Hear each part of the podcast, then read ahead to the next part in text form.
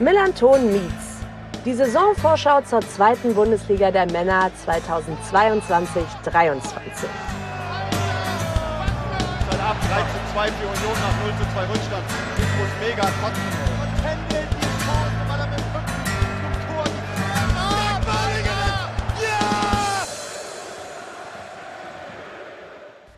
Herzlich willkommen zur Saisonvorschau. Ich bin Debbie und ich begleite euch durch die insgesamt 19 Gespräche, die Yannick mit Fans der 17 anderen Vereine, dem Team des VDS NDS sowie unserem Taktikexperten Tim geführt hat. Viel Spaß!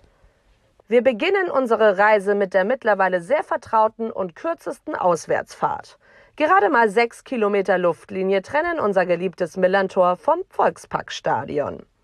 Über den Stadtnachbarn spricht Yannick mit Tanja. Sie ist Jahrgang 77, macht im bürgerlichen Leben irgendwas mit Marketing und IT und ist HSV-Anhängerin seit 1987. Sie ist also klassischer Erfolgsfan seit dem bis dato letzten Titelgewinn. Ihre Worte.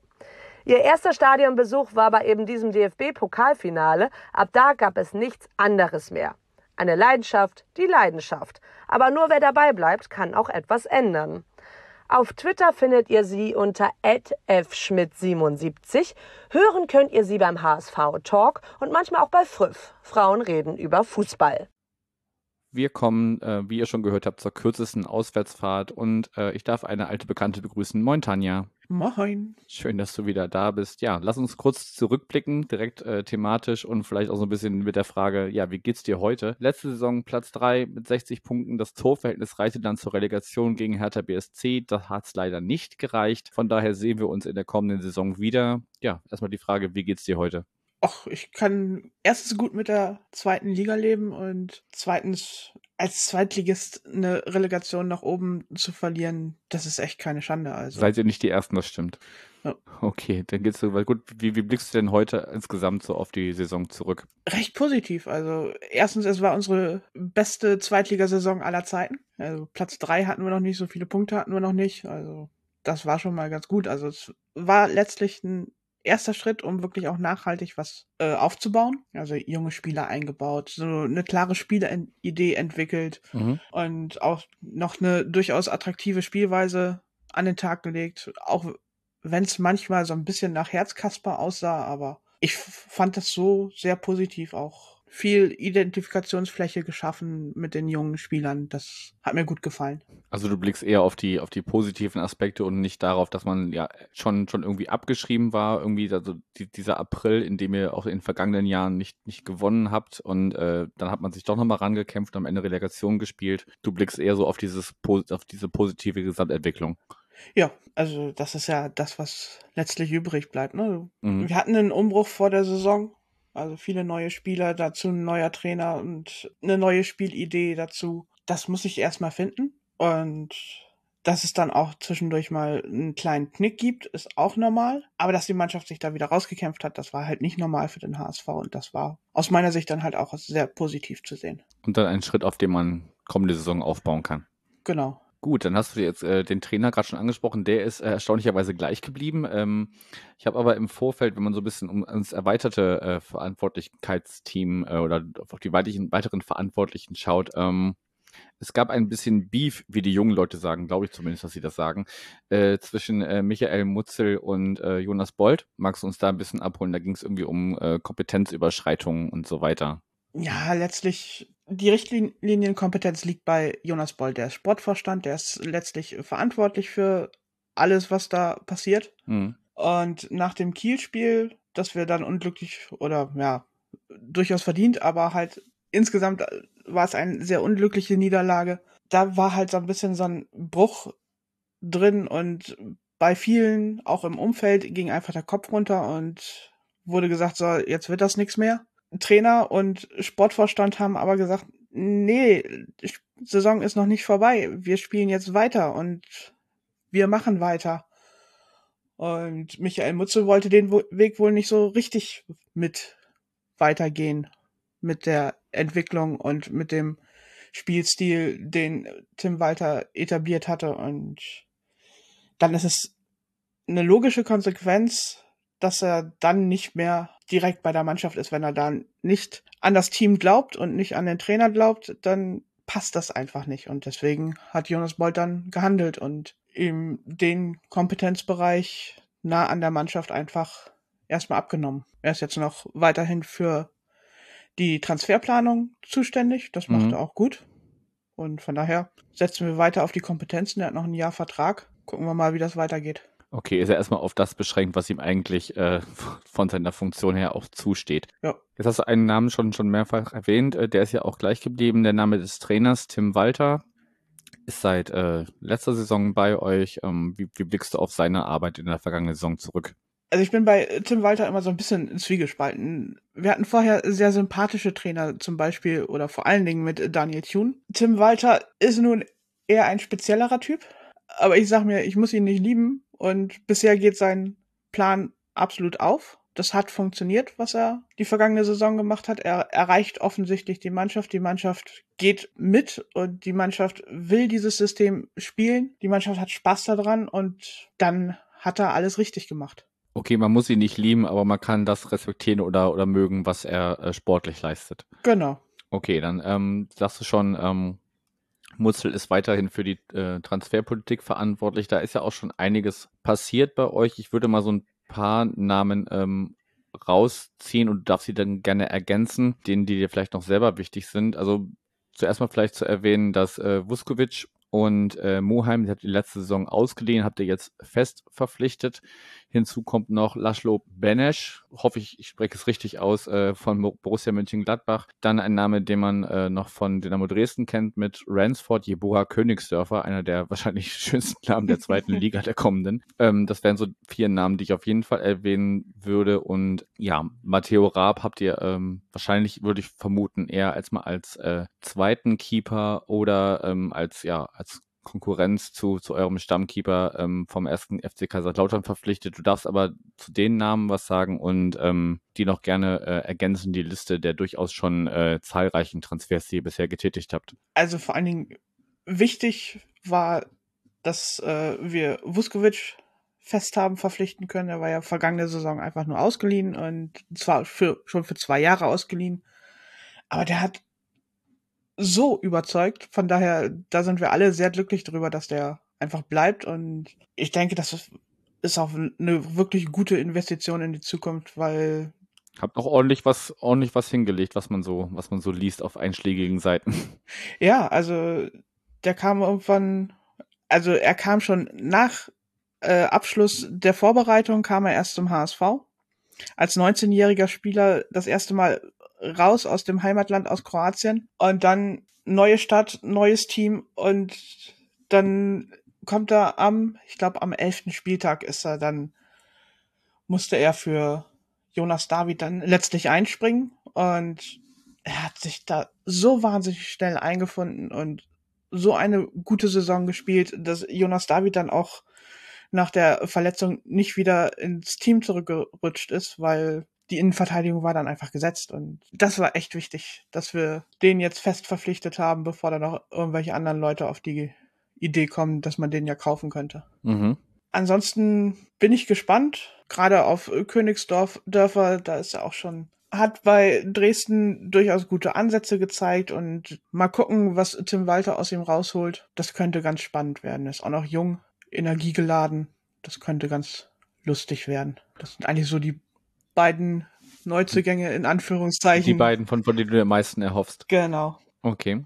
Ja, dann schauen wir mal, was wir, was die äh, anderen, die noch dazugekommen sind. Also würdest du mir zustimmen, dass Matteo Raab eher so für die zweite Reihe geholt worden ist? Ja, ja, auf jeden Fall. Es gab eine gewisse Unzufriedenheit mit unserem zweiten Torhüter der vergangenen Saison, mit Marco Johansson, mhm. der zwar ein paar gute Spiele gemacht hat, aber ansonsten dann äh, vor allen Dingen in Testspielen und auch im Training wohl nicht, nicht die Ernsthaftigkeit an den Tag gelegt hat, die man von einem Fußballprofi dann erwartet. Und deswegen dann auch, ja, degradiert ist ein bisschen fies gesagt, aber dann war halt Tom Mickel, unser Urgestein, unser Maskottchen, plötzlich wieder die Nummer zwei und Johansson nur noch auf der Tribüne und da wollte man halt wirklich eine Nummer zwei noch holen, die auch Druck auf Daniel Heuer Fernandes so ein bisschen ausüben kann oder auch wenn da mal eine Verletzung auftritt, dass man sich darauf verlassen kann, da ist einer. Der ihn adäquat ersetzen kann. Ja. Okay, dann schwecken wir mal über auf die, die gegangen sind. Ähm, fangen wir mal an mit David Ken Zombie, der jetzt mit seinem Bruder zusammen beim SV Sandhausen kickt. Was ich mich so ein bisschen frage, auch, aus eigener Perspektive, ich weiß nicht, wie da die äh, Vertragsmodalitäten waren, aber äh, Farid Alidou ist ja auch erst 20 Jahre jung und wechselt jetzt ablösefrei zu Eintracht Frankfurt. Da hätte ihr euch ja wahrscheinlich, ähm, könnte ich mir zumindest vorstellen, von außen äh, erhofft, dass ja er nicht ein ablösefrei irgendwo irgendwo hingeht, sondern dass man zumindest, wenn man ihn schon ziehen lassen muss, zumindest ein bisschen Geld bekommt. Jan Jamra ähm, geht zum ersten FC Nürnberg äh, und äh, wird begleitet von Manuel Winsheimer ebenfalls zum ersten FC Nürnberg. Das wären jetzt so die Namen, die ich dir einmal äh, in den Raum werfen würde. Du darfst sie auch gerne dann noch ergänzen oder das mit Inhalt füllen, was ich jetzt gerade hier äh, aufgezählt habe. Also Farid Alidou ist so ein Spezialfall. Der hat in der Hinrunde so seine ersten Auftritte, die waren halt wirklich spektakulär. Und dann kamen halt die ganzen Angebote halt auch von Eintracht Frankfurt, die äh, ein Erstligagehalt einfach geboten haben und da konnte der HSV nicht mitgehen, nicht bei so einem jungen Spieler. Hm. Aber seien wir ganz ehrlich, wäre der Vertrag in dem Augenblick jetzt nicht ausgelaufen, dann hätte er auch die Angebote nicht gekriegt. Zumindest nicht zu dem Zeitpunkt. Okay. Und danach, ich weiß nicht, ob es bei ihm im Kopf irgendwas ausgelöst hat oder wie auch immer, aber er hat so seine Leichtigkeit so ein bisschen verloren oder die Gegner haben sich besser darauf eingestellt und gerade in der Rückrunde da kam nicht mehr so viel. Und von daher, ja, gerne hätten wir noch eine Ablöse mitgenommen, aber ist jetzt auch nicht so, dass er ein absolut unverzichtbarer Spieler gewesen war. Das gilt auch für alle anderen Abgänge. Wir haben jetzt keinen wirklichen Stammspieler verloren. Klar, so Kin Zombie oder Jan Jamra, die sind halt ja gute Einwechselspieler, ne? Also da beschwerst du dich nicht, wenn du solche Leute auf der Bank hast hm. und die nochmal reinbringen kannst, aber jetzt auch nicht die Spieler, die jetzt unverzichtbar sind im Team. Von daher. Weinst du da niemandem eine Trainer nach, sag ich mal? Nö, also so. Die Jungs sind alle absolut okay. Also da ist jetzt kein, wo man irgendwie, die man jetzt irgendwie mit Schimpf und Schande davonjagt oder so. Aber ja, ich wünsche Ihnen viel Erfolg bei Ihren neuen Stationen und hoffentlich halten Sie Hamburg in einer guten Erinnerung. Und ich glaube, am, am letzten Spieltag trefft ihr ja wieder auf den SV Sandhausen und dann äh, kann, kann Sobi dann wieder äh, für ein, für ein äh, spannendes Ergebnis sorgen, sagen wir mal so. Dann lass uns doch ähm, im Blick auf den Kader mal so ein bisschen so einen Ausblick machen. Wir haben zwei Hörerfragen äh, bekommen, was, was so die Ausrichtung angeht. Also einmal, was glaubst du, wer wird so ein bisschen Spieler der Saison? Von wem erhoffst du dir so also am meisten würde ich das jetzt mal frei übersetzen. Und äh, in welcher taktischen Grundformation tritt der HSV in der kommenden Saison auf? Äh, taktische Grundformation, glaube ich, weiß der Trainer selber noch nicht so genau. Und ich glaube, das wird sich auch dann. Wird sich zeigen. Das wird sich zeigen, das wird sich auch wahrscheinlich nicht so ganz. Er wird sich da nicht so ganz festlegen. Also es wird irgendwo zwischen einem 4-5-1 und einem 4-4-2 immer hin und her pendeln. Mhm. Aber glaube, so richtig festgelegt ist da niemand. Zumal die Positionen im Walterschen System ja auch sehr variabel sind. Von daher kann man das oftmals gar nicht mehr so genau sagen, welche taktische Formation denn da eigentlich dahinter steckt. Spieler der kommenden Saison, das ist schwierig. Du darfst auch mehr als einen nennen. Das ist gut. äh, ich würde da zum einen nochmal Mario Vuskovic erwähnen wollen, dann aber auch äh, jemanden, der eigentlich vergangene Saison auch schon wahnsinnig stark war, ohne dabei irgendwann mal aufzufallen, das war Jonas Meffert. Das einzige Mal, dass das aufgefallen ist, war, als er ein Spiel aussetzen musste wegen einer Gelbsperre und da plötzlich heilloses Durcheinander im Mittelfeld war. Und das ist dann halt ein wahnsinnig wichtiger Spieler. Wahrscheinlich wird er von niemandem als Spieler der Saison bezeichnet werden, aber er ist unglaublich wichtig. Okay, also ich glaube, es gibt irgendwo diesen, diesen Fachbegriff, der, der mir jetzt gerade nicht einfällt, aber so dieser ein Spieler, der zwar wertvoll ist, aber irgendwie nie genannt wird. So, das ist irgendwie, das, das beschreibt glaube ich, ganz gut, was ja, du gerade meinst. So eine Art U-Boot. Unglaublich wichtig, taktisch, aber, aber fällt eigentlich nie zu sehen. Eher so im Hintergrund agierend. Genau. Okay, ähm, möchtest du zum äh, Kader oder zum rein sportlichen noch was loswerden? Sonst würde ich äh, überschwenken auf so ein bisschen das Drumherum, bei dem es ja auch ein bisschen was gab, muss ich ehrlich sagen. äh, ich glaube, dadurch, dass der Kader sich jetzt nicht so gravierend ändert, Stand heute, ne? Also, also ja. Gut, vielleicht können wir das abschließen mit der Frage, meinst du, ihr müsst euch irgendwo noch äh, verstärken oder gibt es noch irgendwelche Kaderleichen, böse gesagt, äh, die, die noch aussortiert werden müssen? Also, erhoffst du dir noch Veränderungen im Kader, sagen wir mal so? Erhoffen nicht, aber es, also wir haben jetzt heute den 28. Juni, es wird mhm. fleißig spekuliert, äh, dass Joscha Wanjomann uns in Richtung Stuttgart verlässt. Von daher, wenn er das tut, dann brauchen wir auf der Rechtsverteidiger Position noch Ersatz. Okay. Aber ansonsten finde ich den Kader so eigentlich schon mal ganz gut. Kannst du mit leben, okay. Ja. Dann schauen wir mal aufs Drumherum und ähm, ja, ich, ich mache mal ein etwas größeres Thema auf, was so schon seit, seit ja, eigentlich seit zwei Jahren ähm, und jetzt zuletzt auch ein bisschen äh, brisanter durch die durch die Medien geisterte. Dieses Thema äh, Stadionsanierung äh, des Volksparks für die EM 2000 26, 24, Entschuldigung. Fangen wir mal vorne an. Also zwei Jahren habt ihr äh, das Grundstück rund um den Volkspark an die äh, Stadt verkauft für 23,5 Millionen. Mit der Bedingung sozusagen, dass ihr das auch nutzt, um äh, den Volkspark reif für die EM 2024 zu machen. Da hat der Finanzvorstand Wettstein äh, gesagt, ähm, es geht vor allem um LED-Flutlicht, äh, die Beschallung des Stadions, Serverräume, die Erneuerung der Sanitärräume und so weiter. Und ähm, unabhängig von der EM auch das Stadiondach. Dann wart ihr euch aber ein bisschen uneinig oder der Verein war sich uneinig mit der Stadt, was denn die, die Höhe der Kosten ähm, bedeutet, bedeuten würden. Ähm, also die, die Stadt ist da eher von so einem ja, niedrigen einstelligen äh, Millionenbetrag ausgegangen. Ihr sagt, ja, na, eher so in so in, in, um die 20 Millionen. Davon war jetzt aber anscheinend wahrscheinlich dann durch, durch Corona und, und in den letzten zwei Jahren dann nicht mehr so viel übrig, dass man sagt, okay, das kann man jetzt einfach nochmal so stemmen. Kühne hat dann zwischendurch auch so mal gesagt, ja, lass uns doch einfach auf die EM-Spiele ganz verzichten. In Kommentaren in den Medien wurde auch schon mal die Frage aufgeworfen, ob sich beide ähm, so ein bisschen verschätzt haben, beide Seiten, sowohl die Stadt Hamburg als auch der HSV. Tatsache ist aber, dass die Spiele jetzt auf jeden Fall stattfinden werden, nachdem so eine äh, UEFA-Kommission oder wie auch immer man das nennen will, da war und ähm, man sich geeinigt hat, dass die Sanierungsarbeiten in den Bereichen Klimatechnik, Sanitäranlagen und Versorgungstechnik ja in der Zukunft noch bearbeitet werden. Ähm, Habe ich das soweit erstmal richtig wiedergegeben und kannst du das noch ein bisschen mit Inhalt füllen, was da los war? Also das waren schon die wichtigsten Eckpunkte. Da bin ich froh. äh, ganz nebenbei, aber das Grundstück rund um das Volksparkstadion gehörte schon immer der Stadt. Es ging tatsächlich nur um den Grund unterm Stadion sozusagen.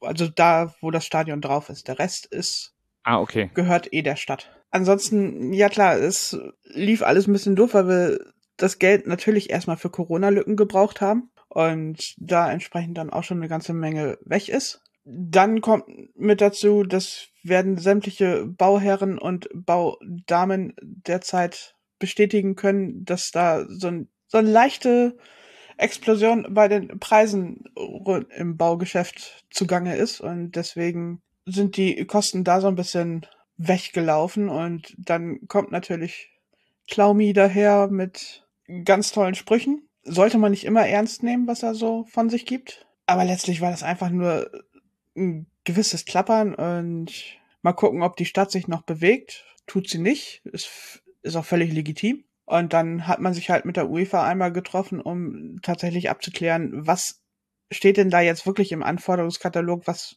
wollt ihr unbedingt haben, was müssten wir machen? Und das ist jetzt irgendwie so ein Betrag, Investitionsbetrag von, ach, lass mich lügen, ich glaube so 12 bis 14 Millionen bei rumgekommen und wie der HSV das Geld aufbringt, das ist dann jetzt die Sache von Thomas Wüstefeld, unserem Vorstand, der da jetzt zusehen muss, dass er das Geld irgendwie ran schafft. Mal gucken, wie es klappt. Aber im Winter während der unsäglichen WM in Katar soll dann tatsächlich ein bisschen gebaut werden. Okay, dann werden wir auf jeden Fall weiter beobachten, was da so passiert. Also ist natürlich immer, immer schwierig dann so da bei, bei Geldschultern irgendwie auch, ne, dass das äh, die Bereitschaft über, über ähm, ja, Diskussionen oder, oder Verhandlungen irgendwann auf. Aber ihr bekommt die Spiele äh, 2024 auf jeden Fall und dann müssen wir mal schauen, wie, wie der Volkspark bis dahin aussieht.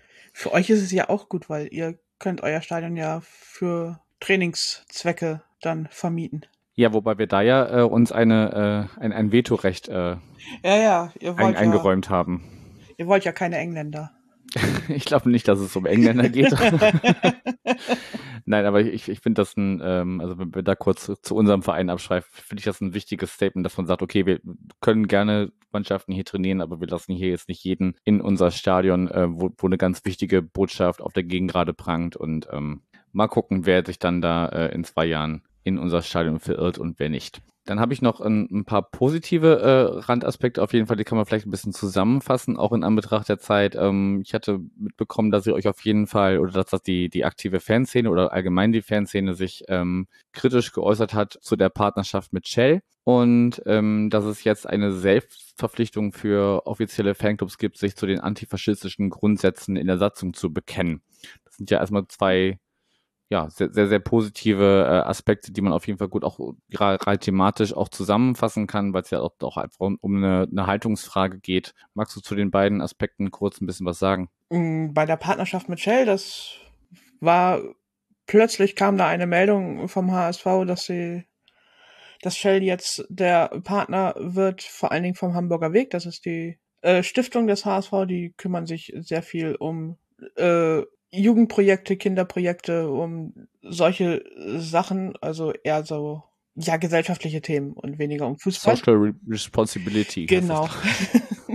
und ja, dann hieß es irgendwie in der Pressemitteilung, dass äh, Shell auch irgendwelche Nachhaltigkeitsprojekte angeht und so weiter, aber es war alles sehr, sehr schwammig und angesichts dessen, dass die Fanszene, die aktive Fanszene jetzt vor einem Jahr auf der Mitgliederversammlung einen Antrag eingebracht hat, dass der HSV doch bitte regelmäßig einen Nachhaltigkeitsbericht äh, rausgeben möchte, kommt so eine Partnerschaft dann halt nicht wirklich gut an, vor allen Dingen auch wenn sie dann noch kurz vor der nächsten MV bekannt gegeben wird. Mhm. Und entsprechend war es auch dann auch Thema auf der Mitgliederversammlung und es hieß dann vom Vorstand, dass es einfach unglücklich kommuniziert wurde und dass man da noch ein bisschen nacharbeiten würde und noch äh, genauer darstellen würde, wo es, warum das kein Greenwashing von Shell ist. Ich bin gespannt, ob sie das auch tatsächlich irgendwie glaubhaft versichern können. Ich bin mir da noch nicht so sicher, ob das gelingt. Ja.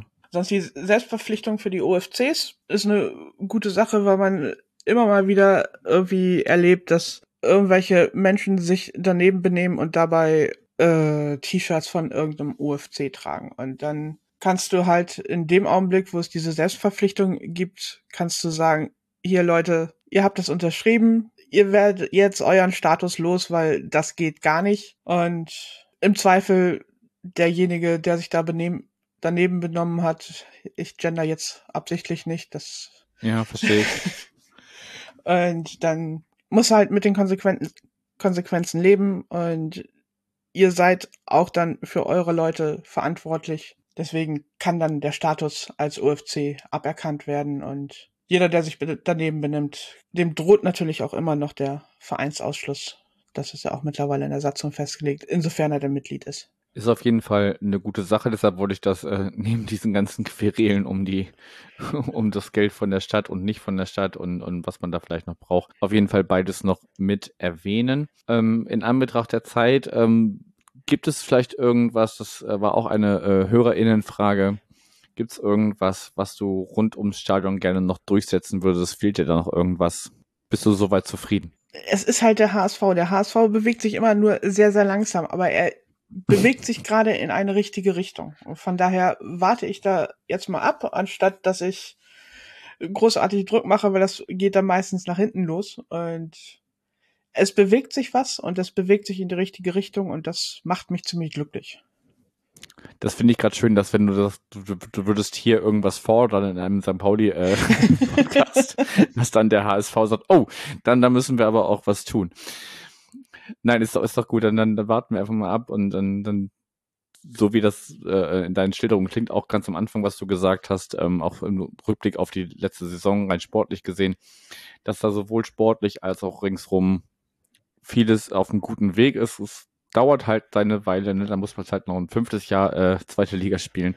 Aber es wird alles irgendwann seinen Weg gehen. Dann machen wir noch einen kurzen Ausblick zu den ersten Pflichtspielen. Ihr fahrt erstmal auswärts nach Braunschweig, dann ähm, kommt Rostock zu euch. Ähm, Im DFB-Pokal fahrt ihr zur Spielvereinigung Bayreuth und fangt dann den äh, ersten FC Heidenheim wie würdest du ja auf den Start der Saison blicken, vielleicht auch direkt verknüpft mit der Frage, welches Tier ist der HSV in der kommenden Saison? Und ich akzeptiere Dino nicht.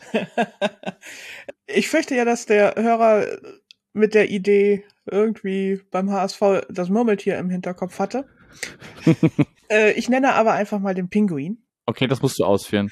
Ja, der schlittert manchmal so ein bisschen durch die Gegend, ist, weiß Gott, kein Überflieger, aber er kommt auch in einer durchaus unwirtlichen Umgebung ganz gut zurecht. Und ich glaube, das trifft auf den HSV ganz gut zu, weil wir werden in der kommenden Saison wieder die Gejagten sein. Und wir werden auch zwischendurch immer mal wieder ausrutschen und definitiv keinen Startzielsieg hinlegen. Aber es kann durchaus sein, dass es, dass wir am Ende als die niedlichen Gewinner dastehen. Süß und knuddelig. Ja. Winken, immer winken. Ganz wichtig. Okay, und, und, und auf das äh, Startprogramm, wie blickst du darauf, wie wird ihr die Saison starten? Es ist sehr schwierig zu sagen. Also gerade so ein Aufsteiger wie Braunschweig, da, die willst du eigentlich in den ersten Spielen auch nicht unbedingt haben, aber hm. hilft ja nichts. Auch äh, Bayreuth im DFB-Pokal ist auch nicht gerade angenehm. Die sind auch gerade aufgestiegen und so Drittligisten sind uh, immer so. Ah. Wer wüsste das besser als wir? Ne?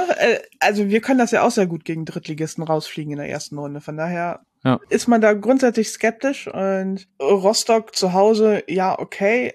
Aber auch Heidenheim zu Hause ist jetzt nicht unbedingt der angenehme Gegner. Von daher, äh, das könnte schon ein bisschen haarig werden in den ersten Spielen. Okay, aber ich würde dir mit dem, was du ähm, eingangs dieser, dieses Themenkomplexes gesagt hast, auf jeden Fall recht geben, dass ihr dadurch, dass jetzt wirklich keine namhaften oder zumindest keine Mannschaft runtergekommen sind, wo man sagt, ja, natürlich spielen die direkt wieder um den Wiederaufstieg mit, mit äh, Bielefeld und Fürth, dass sich da das Teilnehmerfeld der Plätze, ja, sagen wir mal eins bis sechs, auf jeden Fall ein bisschen anders gestalten wird als in der vergangenen Saison, wo mit Schalke und Bremen, auch wenn sie Startschwierigkeiten hatten, ja dann doch zwei, zwei äh, Big Player sozusagen in der Liga waren, die sich am Ende dann auch, äh, ja, erwartungsgemäß durchgesetzt haben. Hätten die bloß nicht den Trainer gewechselt. Ja, das habe ich. beide. Ja, beide. Ganz schlimm. Trainerwechsel, ganz blöd. Sowas macht man nicht. Nee, wer wüsste das besser als ihr. Gut, Tanja, ich, wir sind mit der angepeilten Zeit soweit durch. Ich bin bei meinen Themen auch soweit durch. Hast du noch irgendwas, was du loswerden möchtest? Ansonsten freuen wir uns gemeinsam auf ein gemeinsames zweites, äh, fünftes Jahr, zweite Liga. Du, aller guten Dinge sind fünf, ne? Ja, äh, das etablieren wir dann im Nachhinein als geflügeltes Wort, zumindest in Hamburg oder Teilen Hamburgs. Gut, dann danke dir für deine Zeit und äh, ja, euch ZuhörerInnen noch viel Spaß beim weiteren Zuhören. Mach's gut. Danke für die Einladung.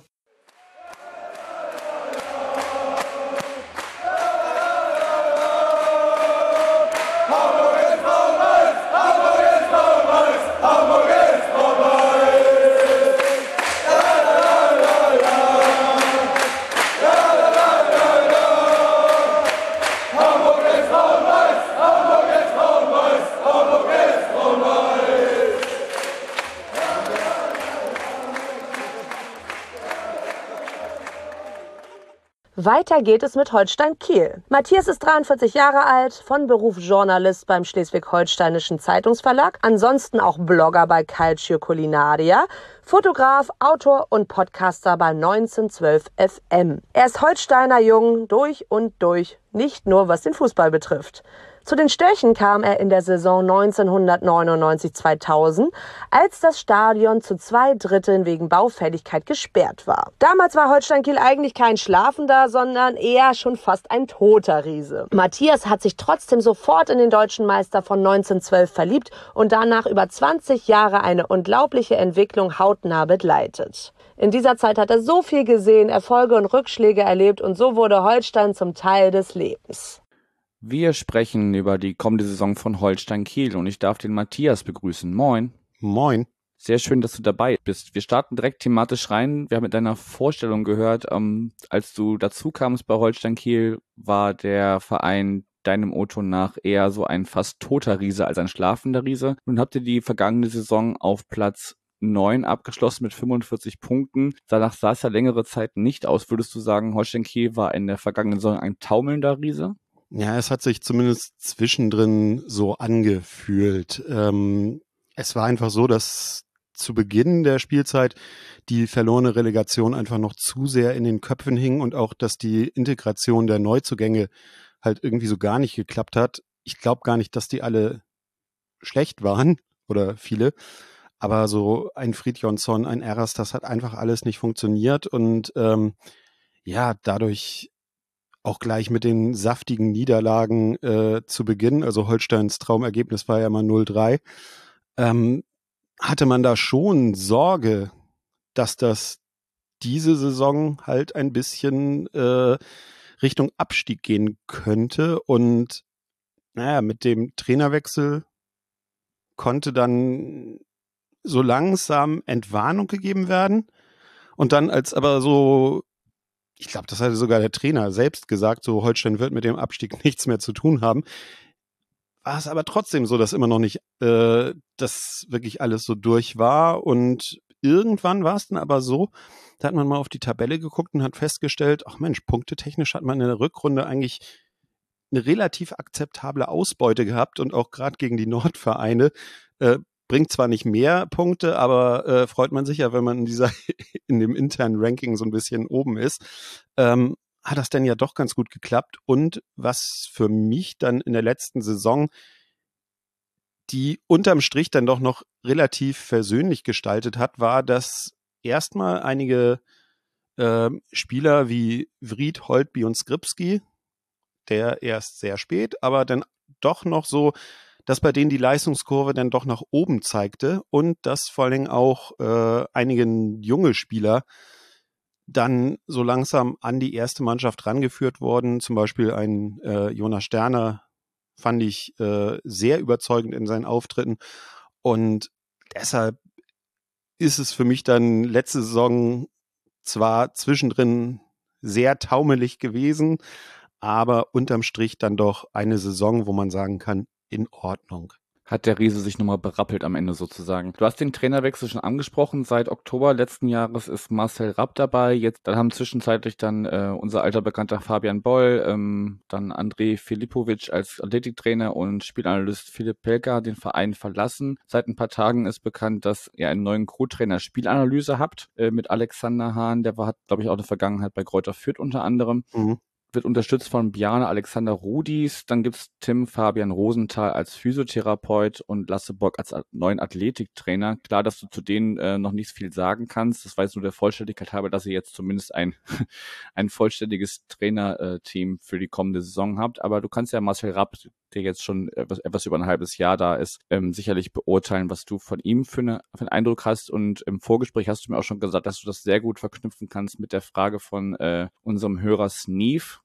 die Frage, die er im Blogbeitrag gestellt hat, ähm, welche taktische Grundformation man da so erwarten kann. So den Komplex einmal beleuchten. Das kann ich. Der Trainerwechsel hat sich meiner Meinung nach im Nachhinein dann doch als richtig und auch notwendig rausgestellt. Das Problem war natürlich, dass man mit Ole Werner einfach diesen Traumtrainer hatte, der seit zig Jahren im Verein ist, der als Spieler angefangen hat, dann in Jugendmannschaften trainiert hat, zwischendrin mal Interimstrainer war, dann als Interimstrainer nach der André Schubert-Geschichte eingesprungen ist, dann aber so gut funktioniert hat, dass er dann äh, die erste trainiert hat, bis in die Relegation geführt, da dann natürlich so dieses tragische Scheitern. Das ist alles so ein bisschen märchenhaft und da hält man natürlich gerne auch irgendwie als Fan dran fest, aber naja, man hat ja einfach gemerkt, dass irgendwie so ein bisschen ja, der Wurm noch drin war. Es war natürlich die verlorene Relegation. Und von daher glaube ich, äh, dass der Wechsel gut war.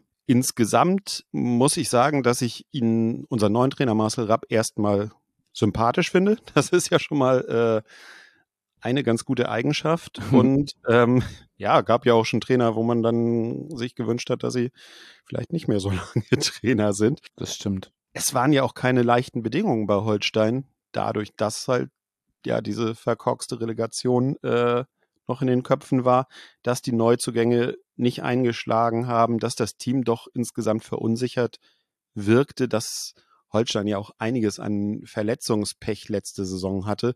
Also wenn man da mal auf die äh, Lazarettliste geschaut hat, dann hat man teilweise da Spieler gefunden, wo man dachte, ach ja, den gab's ja auch noch. Ähm, und trotzdem wurde ja am Ende, auch wenn es zwischendrin auch mal kritischer aussah, wurde ja dennoch äh, auf äh, dem neunten Platz eigentlich relativ sicher der Klassenerhalt geschafft. Ja, und zum dieser Taktikfrage, ähm, was ich bei Marcel Rapp einfach relativ auffällig finde, ist, dass er anscheinend ganz experimentierfreudig ist. Also er hat ja ganz am Anfang mal die Dreierkette versucht einzuführen. Dann äh, hatte das ja nicht so geklappt. Dann äh, wieder zurück auf die Viererkette. Dann zwischendrin war es aber mal wieder eine Dreierkette und er hat insgesamt in fünf verschiedenen Grundformationen letzte Saison gespielt und er war ja gar nicht die ganze Saison da. Also doch durchaus anspruchsvoll, glaube ich, auch für die äh, Köpfe der Spieler.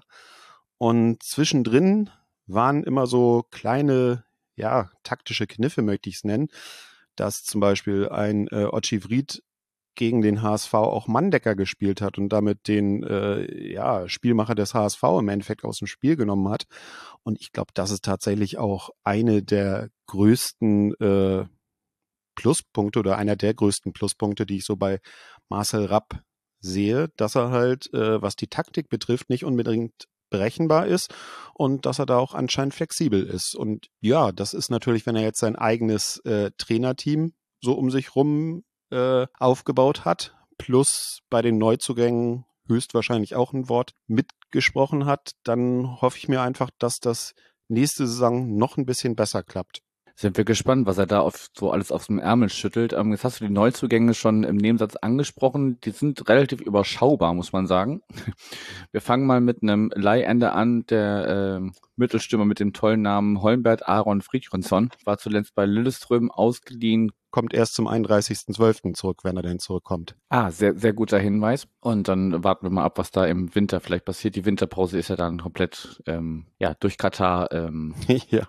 kann man da ja noch, noch ein bisschen überlegen. Ich glaube, also jetzt aber rein meine private Vermutung ist, dass er nicht wieder zu Holstein zurückkehren wird, weil das doch, ich glaube, so gar nicht funktioniert hat.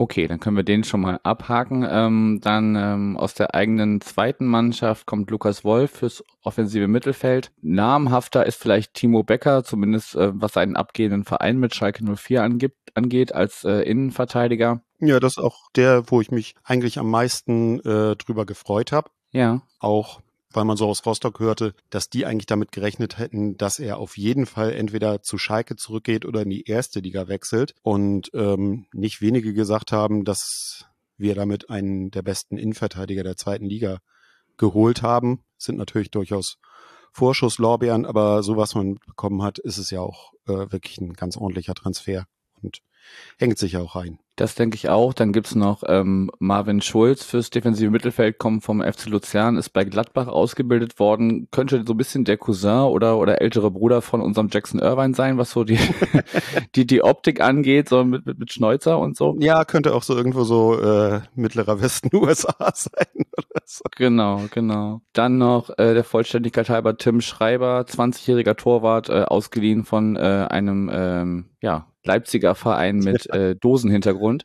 Der nicht in Hamburg spielen darf. Genau, und äh, Marvin Obutz ausgeliehen vom ersten FC Köln als Linksaußen. Das war's dann schon an Zugängen. Ja. Du hast es gerade schon gesagt, Timo Becker, freust du dich drauf? Glaubst du denn, dass da jetzt, also wir nehmen am 20. Juni auf, das Transferfenster geht ja noch eine ganze Weile auch weit in die äh, kommende Saison hinein. Würdest du sagen, er braucht auf irgendeiner Position noch jemanden? Also, was mir erstmal an dieser Transferperiode schon mal gefallen hat, dass die sportliche Leitung wirklich auf den Positionen, wo in der letzten Saison der Schuh gedrückt hat, relativ schnell Leute präsentiert hat. Also defensives Mittelfeld äh, mit Marvin Schulz, das war eine ganz große Baustelle. Also defensiver, im defensiven Mittelfeld hat es einfach letzte Saison gehakt. Da hatten wir natürlich mit Jonas Meffert ähm, vorletzte Saison einen Spieler, der das grandios gemacht hat, der ja leider zum HSV gewechselt ist.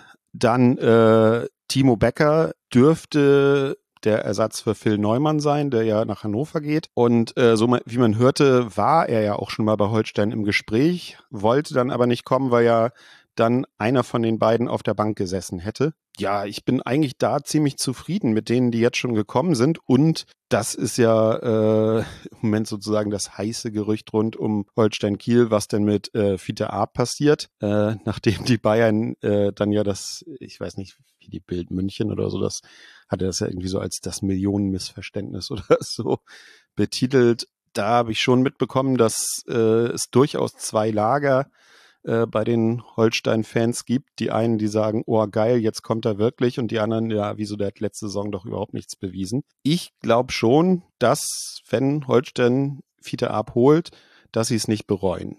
Ich glaube, der hat wirklich das äh, Potenzial, nochmal richtig zu explodieren. Und er hat in einigen Aktionen letzte Saison ja schon gezeigt, äh, was in ihm steckt. Und ähm, ja, von daher äh, würde ich mich tatsächlich freuen, wenn er fest zu Holstein wechselt. Und ja, keine Ahnung, wer jetzt noch so auf dem Zettel ist, aber die ganz großen Baustellen wurden schon mal ähm, ja, geschlossen. Und das finde ich erstmal eine sehr beruhigende Sache, dass man nicht irgendwie so bis zum Ende der Vorbereitung oder bis zum Ende des Transferfensters noch auf irgendeiner so wichtigen Position noch äh, Handlungsbedarf hat.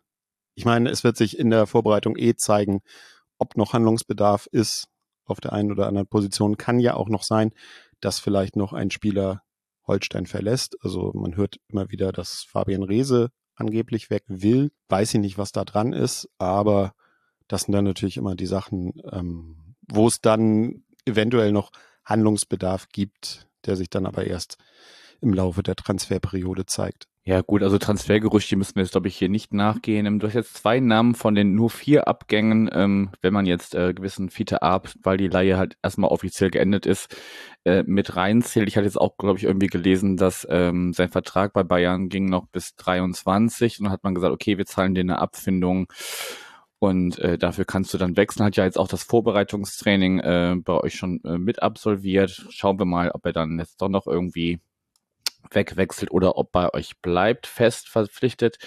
Ähm, zwei Namen noch. Joshua Mees ähm, wird wieder verliehen an Jan Regensburg. Da war er, glaube ich, schon mal, wenn ich mich richtig, wenn ich richtig informiert bin.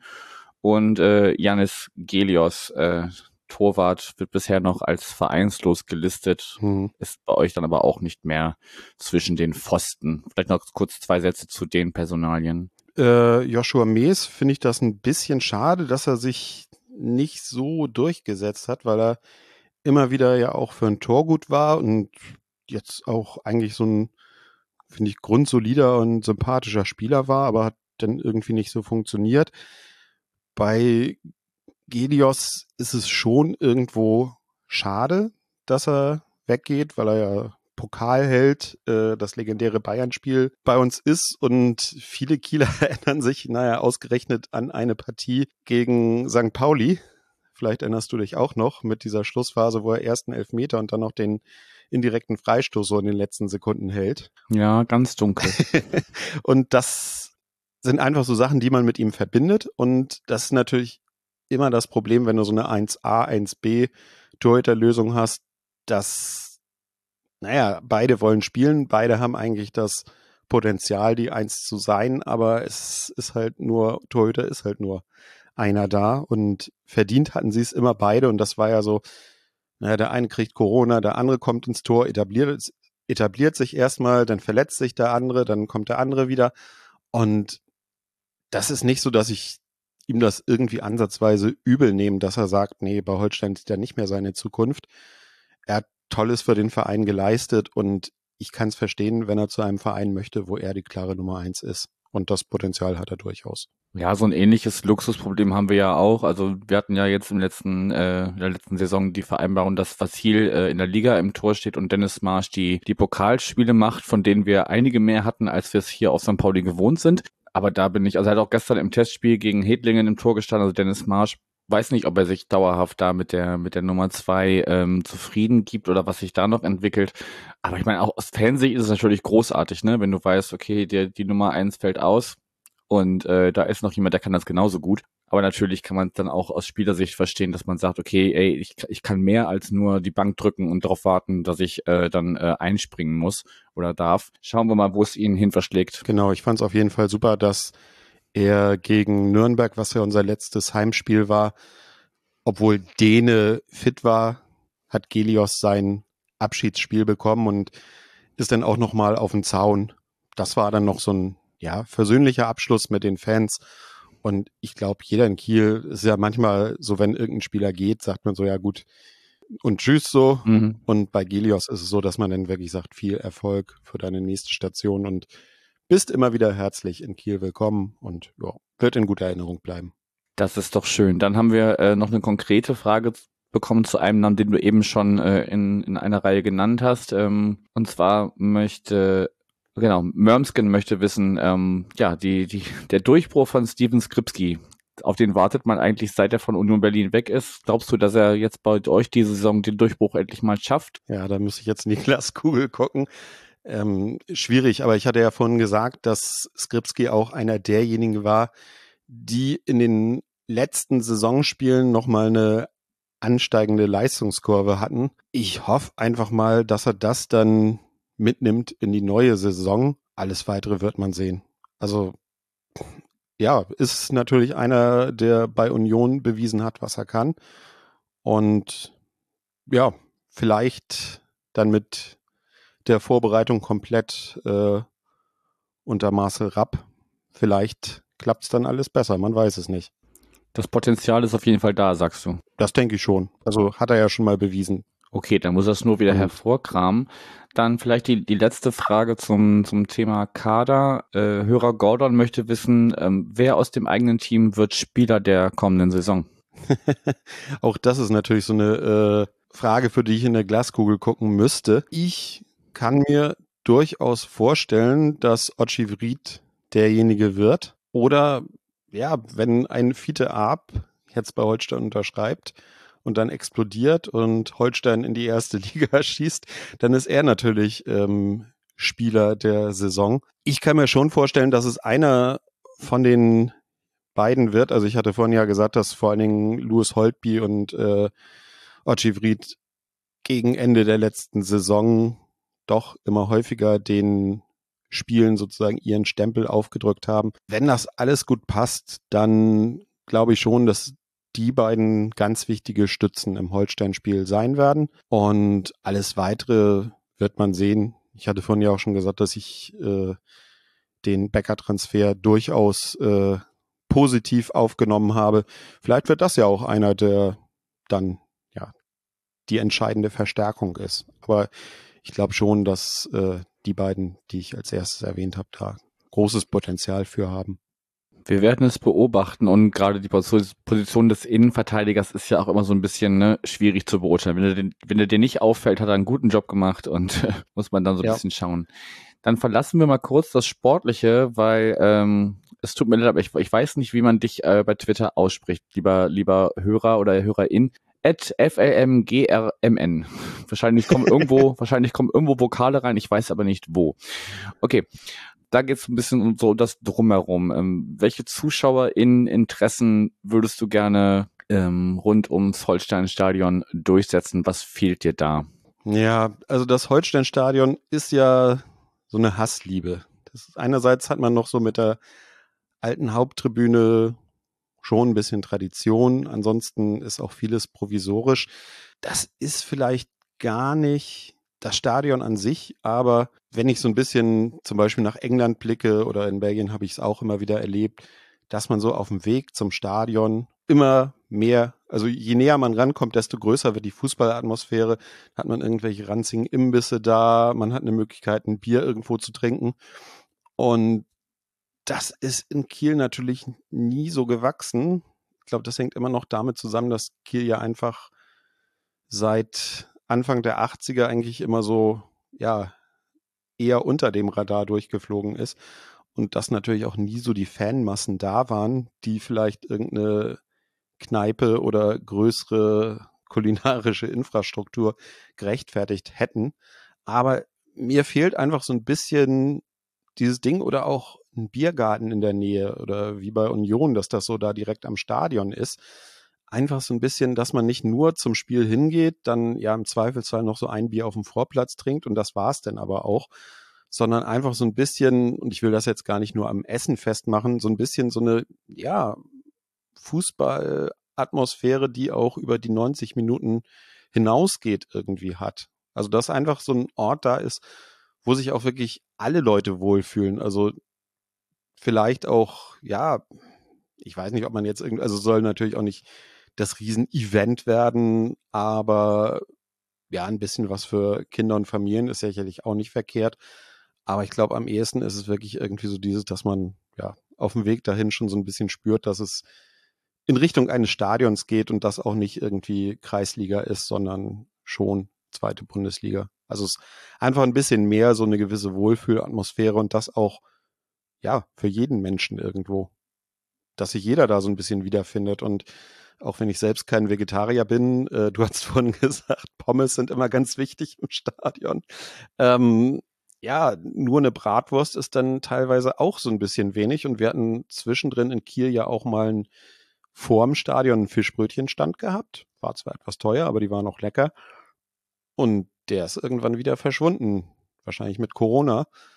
Aber ja, als norddeutscher Verein ist das meiner Meinung nach äh, ein Pflichtprogramm, dass man irgendwo einen Fischbrötchenstand hat. Die gibt's ja zumindest am Millantor, aber das, das, äh, die, die, die Thematik der Pommes ist, äh, ähm, ja, taucht immer wieder mal auf, dass Leute sich denken, ja, äh, warum gibt's denn nicht sowas? Ähm, aber das hast du ganz, ja, ganz schön eingeordnet. Ähm, dass du dir so ein bisschen die Möglichkeit wünschst, ähm, dass äh, rund ums Spiel selber noch die Möglichkeit besteht, äh, dass der Spieltag nicht nur aus 90 Minuten besteht, sondern vielleicht auch aus drei Stunden, weil man davor noch was macht, danach noch was macht. Ganz schön. Und dass auch alle ZuschauerInnen, egal äh, welchen Alters und welches äh, Geschlechts und was auch immer, da mitgenommen werden. Dann ähm, verlassen wir wieder den, das Drumherum und schauen nochmal aufs Sportliche. Du hast jetzt gerade schon gesagt, als Nordverein muss es Fischbrötchen geben. Und dann habe ich die Frage von Matti Matthiasson bekommen. Die Liga ist ja relativ Nord dominiert, dadurch, dass der äh, andere Hamburger Verein es nicht geschafft hat, gegen Hertha BSC in der äh, Relegation äh, die Liga zu verlassen und ähm, auch einige andere Nordvereine sind dabei. Wen bezeichnen wir denn aus Kieler Sicht als Derby und wen nicht? Ja, schwierig. Eigentlich. Du kannst auch nur von dir selber sprechen. Was ist für dich ein Derby in der kommenden Saison? Eben, in der kommenden Saison. Das Derby ist gegen VfB Lübeck und da sind die Chancen gering, dass wir nächste Saison auf sie treffen. Und dann wird es schon schwierig. Ähm, es ist ja auch irgendwie immer so ein von den Medien bemühter Begriff. Derby, Derby, Derby. Mhm. Und dann ist es immer so, dass in den Fanszenen ganz viele Leute aufschreien, nee, auf gar keinen Fall ein Derby. Vor allem auch so gerade von, glaube ich, beiden Hamburger Vereinen war Kiel ja immer so, nee, also so ein kleiner Emporkömmling, das ist doch kein Derby-Gegner. Aber die Spiele haben sich ja doch immer sowohl auf als auch neben dem Platz doch schon zu einem, sag ich mal, besonderen Duell entwickelt. Ich erinnere nur an die Grätsche von Matze Hein bei euch. Ja, zum Beispiel das oder aber auch so, ähm, dass wir natürlich jetzt die Tradition haben, dass der HSV gegen uns nicht gewinnt. das ist vielleicht auch schon so eine kleine Derby-Tradition und man muss ja auch sagen, dass wenn wir äh, die ein wenig in der äh, Geschichte zurückblättern, dann war es ja früher schon so, dass äh, Holstein gegen Hamburger SV zu Oberliga-Zeiten eins der größeren Duelle war. Und ja, klar, hat sich Holstein dann mit Einführung der Bundesliga erstmal aus den oberen Ligen verabschiedet und war dann weit weg. Und ähm, ja, dann war das Derby einfach das Landesderby und halt auch nur das gegen äh, Lübeck. Man hat natürlich auch noch so Neumünster sporadisch gehabt. Man hatte dann eine Zeit lang Weiche Flensburg als äh, fast ebenbürtigen Gegner, aber das sind natürlich keine Derbys, weil zu einem Derby gehört ja einfach auch so diese Tri äh, Tradition, die Rivalität, ja, die besondere Atmosphäre und ähm, ja, ist schwierig. Äh, man hätte, also da, was ich vorhin meinte mit, äh, dass die Medien da auch manchmal sehr äh, angestrengt sind, da irgendeinen Begriff zu finden. Ich glaube, irgendwann war Holstein Hansa Rostock auch mal das Ostsee-Derby geworden. Äh, ja, ähm, ist meistens ein ziemlich hohler Begriff, finde ich, von der Tradition her. eigentlich nur VfB Lübeck für mich und vielleicht kann Holstein HSV irgendwann ein Derby werden wieder. Also es war ja mal eins. Ja, und ansonsten, es ist mir einfach relativ egal. Wenn es gegen Nordvereine geht, ist meistens einfach ein bisschen geiler, weil du definitiv damit rechnen kannst, dass der Gästeblock voll ist, egal ob jetzt Holstein Heimspiel hat oder Auswärtsspiel. Und ja, auch wenn das Fanszenen irgendwie verneinen, ist es ja trotzdem so, dass äh, da doch irgendwo eine gewisse Brisanz ist und das ist einfach bei anderen Vereinen nicht. Und äh, wenn Leute dann noch Braunschweig oder so zu einem Nordderby oder so hochstilisieren. Ja, genau. Äh, dann dann finde ich es halt schon ein bisschen albern, weil äh, das hat für mich dann wirklich gar nichts mehr mit äh, Norddeutschland zu tun. Na, es verkauft sich halt besser, ne? wenn man sagen kann, der, der das, das Nordduell oder also, du, Duell finde ich immer immer schön. Da, da kann man es ja auch meinetwegen auch auf die auf die äh, geografische Lage beziehen, dass man sagt, es ist ein Nordduell, aber es ist bestimmt kein Nordderby in vielen Fällen. Also was ich tatsächlich mal, auch wenn wenn das natürlich auch wieder irgendwie ein Kunstbegriff ist, aber irgendwann wurden mal, weil sich Holstein Kiel und Jan Regensburg irgendwie relativ häufig getroffen haben und dann sowohl in der dritten Liga dann gemeinsam, glaube ich, gemeinsam sogar aufgestiegen sind, äh, wurde das irgendwann mal äh, der Nord-Süd-Klassiker des kleinen Mannes. so. Aber tatsächlich, also irgendwie aus irgendwelchen Gründen waren die Spiele gegen Regensburg auch immer was Besonderes. Und äh, nee, da würde ich nicht vom Derby sprechen, aber das ist trotzdem ein Duell, auf das ich mich freue. Okay, die Unterscheidung zwischen Derby und Duell ganz wichtig. Lass uns mal langsam den Deckel drauf machen. Wir beschließen jedes äh, Segment dieser Saisonvorschau mit der Frage, welches Tier ist dein Verein in der kommenden Saison? ja, da musste ich etwas lachen, als ich die Frage gelesen habe. Ich kann natürlich jetzt ganz unkreativ sein und sagen, Holstein war, ist und ein Storch. Ein Storch, ein wunderbares norddeutsches Tier, das, wenn die Bedingungen passen, zum Höhenflug ansetzt. Aber andererseits habe ich auch gedacht, vielleicht äh, sehen die anderen Vereine Holstein auch eher als so eine Art invasive Art, die sich inzwischen im Lebensraum zweite Bundesliga eigentlich recht wohlfühlt. Mhm. Und wer weiß, vielleicht da auch irgendwann so die Macht übernimmt. Aber erstmal äh, geht es darum zu etablieren. Äh, ich habe dann auch nochmal schnell gegoogelt, äh, invasive Arten in der Ostsee, chinesische Wollhandkrabbe, Zebramuschel, getigerter Flussflohkrebs oder die Meerwalnuss. um mal kreativ zu sein, sage ich, äh, Holstein ist nächste Saison die chinesische Wollhandkrabbe der zweiten Liga. Das finde ich sehr schön. Und schön, dass du äh, zwar gesagt hast, was naheliegend wäre, aber dann noch mal ein bisschen weiter gekramt hast. Und ähm, ja, die chinesische Wollhandkrabbe wird sich in der zweiten Liga festkrallen oder was auch immer äh, Muscheln, äh, was Krabben so machen. Matthias, ich danke dir. Du hast jetzt noch äh, Platz für berühmte letzte Worte, wenn du wir noch irgendwas vergessen haben, was du gerne erwähnt haben möchtest. Nö, eigentlich muss ich sagen, ich bin so ganz zufrieden, wenn man drauf schaut, dass Holstein sich langsam in der zweiten Liga etabliert, auch wenn es letzte Saison vielleicht auch nochmal so aussah, als wenn es ein bisschen kritisch werden könnte, muss man sagen, dass man sich so langsam wirklich als etablierter Zweitligist fühlt. Und ja, dann mal schauen, wo die Reise hingeht. Die chinesische Wollhandkrabbe bleibt da. Super, ich danke dir und äh, ja, für euch geht es gleich weiter. Macht's gut.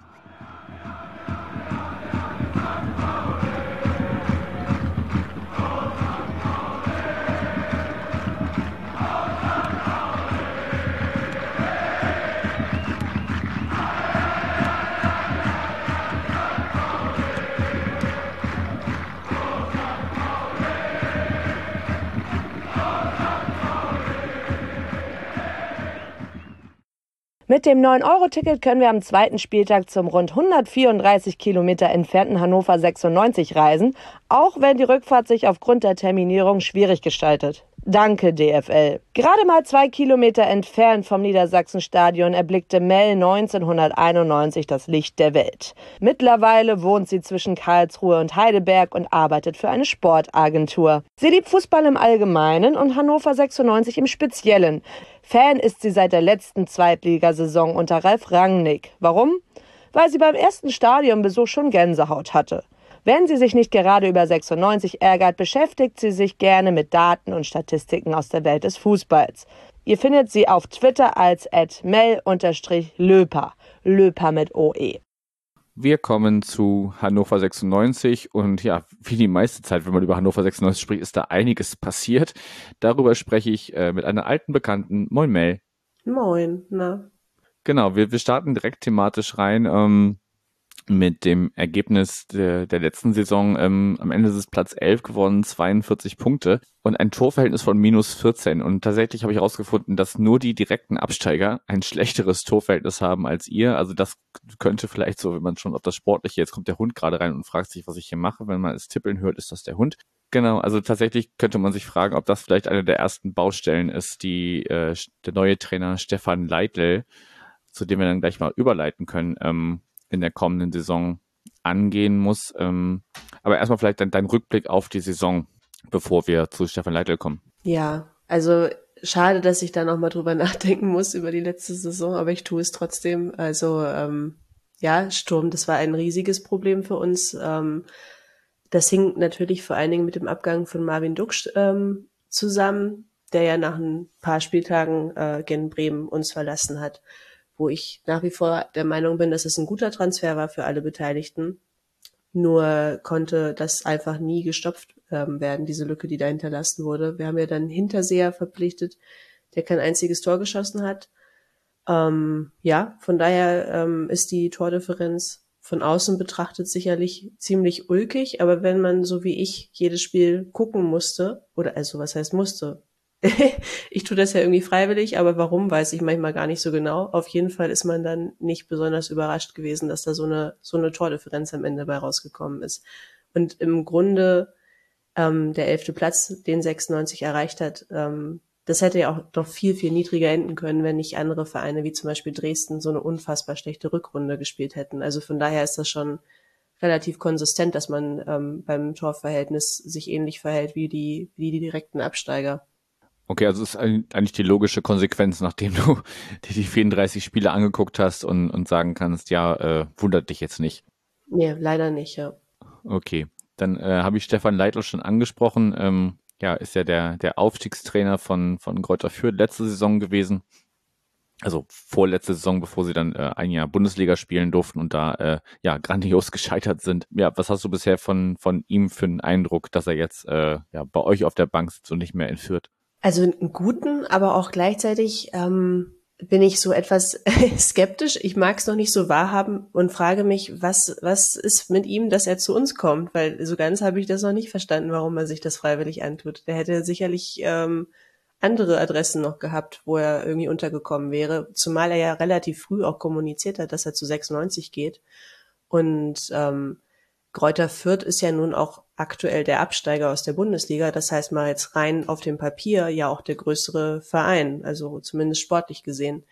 Von daher habe ich das nicht so ganz verstanden und versuche mich darüber zu freuen, ähm, bin aber als leiderprobter Fan von 96 natürlich immer in Hab-Acht-Stellung, was noch um mich herum Schlimmes passieren kann. Ähm, ja, aber wenn ich das mal beiseite schiebe, der erste Eindruck, soweit ich das beurteilen kann, als Außenstehender natürlich, ähm, ist für mich sehr, sehr gut. Ich finde, dass ähm, das, was man so mitbekommt von ihm, wie die Pressekonferenzen geführt werden, ähm, wie die Stimmung im Team wirkt bei den Trainings und auch ähm, beim Drumherum, bei den Testspielen, das wirkt alles für mich ganz gut. Ähm, und ich fand auch die Art, wie er mit Kräuter Fürth Fußball gespielt hat, noch in der zweiten Liga sehr, sehr ansprechend. Wenn es so bei uns auch laufen würde, dann dann bin ich happy, dass er bei uns ist. Dass die erste äh, Ligasaison jetzt nicht so, so gut gelaufen ist, muss ich ehrlich sagen, ist für mich persönlich eigentlich komplett egal, weil das hätte für mich nur eine Relevanz, wenn ich jetzt auch sagen würde, Hannover 96 ist ein Aufstiegskandidat, weil wenn ich jetzt aufsteige, dann will ich den Trainer natürlich mitnehmen in die erste Liga. Das heißt, dann wäre es für mich ja auch relevant, wie ich in der ersten Liga mit dem dastehe. Mhm. Aber ähm, das wird jetzt eine wirklich grottige erste, ähm, erste Bundesliga-Saison gespielt hat. Also zweite, erste Liga-Saison für sie, aber du weißt, was ich meine, erste Bundesliga. Das ist für mich eigentlich erstmal wurscht. Das ist so bisschen wie wenn ich jetzt ähm, in der ersten Bundesliga immer um Platz 15 spiele und dann Trainer bekomme, der in der Champions League schlecht abgeschnitten hat. Also das ist, ist ein Wettbewerb, mit dem haben wir momentan gar nichts zu tun. Von daher ähm, wenn, wenn es so läuft, dass wir ähnlichen Fußball spielen, rein qualitativ wie Kräuter Fürth in der vorletzten Saison und am Ende dann einstelliger Tabellenplatz bei rumspringen würde, dann wäre ich schon absolut zufrieden. Das Moment, momentan in deiner Stellung hat mir gefallen, dass ihr, dass ihr momentan mit der Champions League nichts zu tun habt. ja, man, man träumt immer, Yannick. Klar, was, was bleibt einem auch anderes? Wir haben ja letzte Eben. Saison auch gedacht, dass äh, ja der Weg ins internationale Geschäft äh, über den DFB-Pokal führen wird und zumindest bis zum Viertelfinale hat es ja auch gereicht. Ähm, danach war dann leider Endstation, aber das ist ja äh, ja, zum, aus unserer Sicht, also sowohl von Hannover als auch äh, vom FC St. Pauli, die, der, der kürzeste Weg, um äh, international zu spielen in, in der momentanen ja, genau. Situation. Ähm, dann machen wir vielleicht ähm, über den Trainer äh, Stefan Leitl und seinen äh, ehemaligen Arbeitgeber den Bogen zu äh, den unglaublich vielen Transfers, äh, die bisher schon passiert sind. 13 Zugänge zähle ich. Auf einer einschlägigen Seite werden zwar 14 gezählt, aber einer ist nach Leihrückkehr äh, direkt wieder weiter verliehen worden. Und vielleicht fangen wir mit Harvard Nielsen an, den äh, Stefan Leitl noch aus Fürth kennt, ähm, 28-jähriger Mittelstürmer, aber auch äh, man, manch anderer Name liest sich durchaus namenhaft. Louis Schaub äh, vom 1. FC Köln, Max Besuschkow von Jan Regensburg, Phil Neumann von Holstein Kiel. Ähm, da ist schon einiges Namenhaftes dabei. Das sind jetzt eher so die älteren Semester, aber der Großteil ist auch weit unter, unter 23, was äh, am Ende einen äh, Durchschnitt der äh, Zugänge von 22,8 ergibt. Also anscheinend wird da sehr auf äh, ja eher jüngere und mitunter entwicklungsfähige Spieler gesetzt. Du kannst ja mal zu den Namen, die ich schon aufgezählt habe, was sagen und noch äh, ergänzen um Personalien, die du noch erwähnt haben möchtest, was die Zugänge erstmal angeht. Ja, also ähm, erstmal finde ich genau, was du gesagt hast, den Altersschnitt sehr ähm, beeindruckend, weil bei 96 ist es eigentlich klassischerweise so, dass junge Spieler eher nicht so eine Rolle spielen. Also nicht, dass man sie nicht verpflichten würde, nur ähm, erfahrungsgemäß ähm, ist es jetzt nicht gerade ein Verein, wo die Durchlässigkeit zwischen den Generationen besonders groß ist. Also da vertraut man dann schon eher auf die, auf die gestandenen Spieler in der Vergangenheit. Also ich glaube, dass sich das jetzt schon ändern kann. Ist das aber nicht, wenn, wenn ich da kurz reingrätschen ist das vielleicht auch eher der, also der äh, sportlichen Situation in den letzten Jahren bedingt, dass man einfach es sich, sich leisten konnte, äh, junge ähm, entwicklungsfähige Spieler reinzuschmeißen, weil man sagte, okay, wir müssen erstmal gucken, dass wir den Karren hier äh, ja aus dem Dreck ziehen, ist vielleicht ein bisschen zu viel gesagt, aber ähm, ihr habt ja jetzt die letzten Jahre jetzt nicht wirklich gerade äh, oben mitgespielt in der mhm. zweiten Liga und von daher kann ich dann nachvollziehen, wenn man sagt, okay, wir vertrauen erstmal auf die Erfahrung und, und die Jüngeren kommen dann irgendwann dran, wenn wir sportlich besser dastehen. Wäre jetzt so meine Draußensicht. Ja, jein, würde ich mal sagen. Also, weil es, es ist schon so lange so, auch schon vor der Zweitliga-Zeit, dass ich glaube, dass das schon eine gewisse Clubphilosophie auch ist. Ähm, das ist eigentlich die einzige Zeit, an die ich mich jetzt bewusst erinnern kann, wo wirklich sehr viele junge Spieler auf einmal auch mal reingeschmissen wurden, ähm, war die Abstiegssaison unter Stendel, also kurz vor dem ersten Abstieg in die zweite Liga, jetzt in den letzten Jahren der, ähm, der Abstieg. Mhm. Da wurden wirklich sehr, sehr viele auf einmal ähm, hochgezogen, die das dann auch teilweise gepackt haben, also zum Beispiel Waldemar Anton, ne? Oder auch Ninden Meiner. Ähm, aber danach, klar, stimme ich dir zu, natürlich nicht so einfach, wenn du jetzt da total irgendwie mit dem Rücken zur Wand ähm, stehst, dann, dann schnappst du dir natürlich nicht am Wochenende irgendwie drei 18-Jährige und, und sagst denen, ja, jetzt schaut mal zu, wie ihr uns hier den Arsch rettet. Nur dadurch, dass ja diese Zweitliga-Zeit von 96 bislang eben überhaupt keine Höhen hat, ähm, dann stellenweise Tiefen hat, aber auch einfach sehr, sehr viel Mittelmaß hat, finde ich, wäre da schon, ähm, wären da schon Spieltage, ähm, wo man, wo man sagen könnte, okay, komm, jetzt hauen wir da mal doch eben einen 20-Jährigen rein, weil jetzt ist auch schon egal. Ne? Aber da kommen einfach viele ähm, Faktoren zusammen. Einerseits eben aus meiner Sicht ähm, eine gewisse Clubphilosophie, die woher auch immer kommt, dass man da irgendwie nicht so eine Offenheit hat, war unter ganz vielen Trainern ähm, bislang so. Und umgekehrt auch eine Problematik, dass das NLZ einfach in den letzten ein, zwei Jahren auch komplett chaotisch geführt wurde. Also da gab es jetzt in diesem Sommer einen, einen richtig großen Umbruch. Da wurde nochmal eigentlich das ganze Trainerpersonal ähm, ausgetauscht. Deswegen erwarte ich und hoffe ich, dass sich das jetzt ändert, dass jetzt mit, mit der kommenden Saison auch mal mehr Durchlässigkeit zur, zur U23 da ist und eben auch mehr Durchlässigkeit da ist ähm, für Spieler, die wir jetzt neu verpflichtet haben, die eben noch relativ jung sind. Weil in der Vergangenheit waren das dann einfach oft, oft Bankdrücker, das muss man wirklich so sagen. Ähm, ja, und jetzt um auf die Namen zu kommen, die du schon, die du schon eben ähm, genannt hast, also Stichwort Harvard Nielsen, das war ja auch so ein bisschen ähm, Öl ins Feuer der äh, Hannover-Fürtschen Beziehung. Also nachdem da sowieso schon so ein bisschen Schärfe drin war mit der Leitl-Verpflichtung, war das dann irgendwie auch noch so ein, so ein Minuspunkt. Also ich glaube, so besonders ähm, beliebt sind wir jetzt da unten gerade nicht. Ähm, Ich persönlich bin nicht so happy mit dem Transfer, aber ich lasse mich gerne eines Besseren belehren.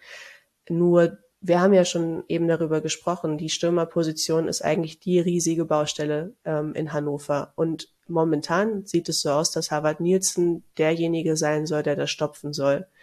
Ja, es stand heute 6.7. der einzige ähm, Mittelstürmer, der bisher gekommen ist. Genau, genau. Und es wurde auch angedeutet, dass da auch nichts mehr groß gemacht wird. Also man weiß ja nie, vielleicht bewegt sich dann trotzdem noch mal was, aber so ist eigentlich gerade die Kommunikation. Und ob er dann der Rolle gewachsen ist, das weiß ich ehrlich gesagt nicht. Also hätte ich jetzt meine Zweifel, ob das so ein, Stürmer ist. Nicht jetzt, dass Hannover so ein Riesenclub wäre, ähm, um Gottes Willen, aber wenn, wenn ähm, Marvin Duksch letzte Saison schon so eine Lücke hinterlassen hat, dann hätte ich jetzt gedacht, wenn man dann sich da dreiviertel durch die Saison so durchschleppt im Sturm, dass man dann schon wirklich einen Knipser holt.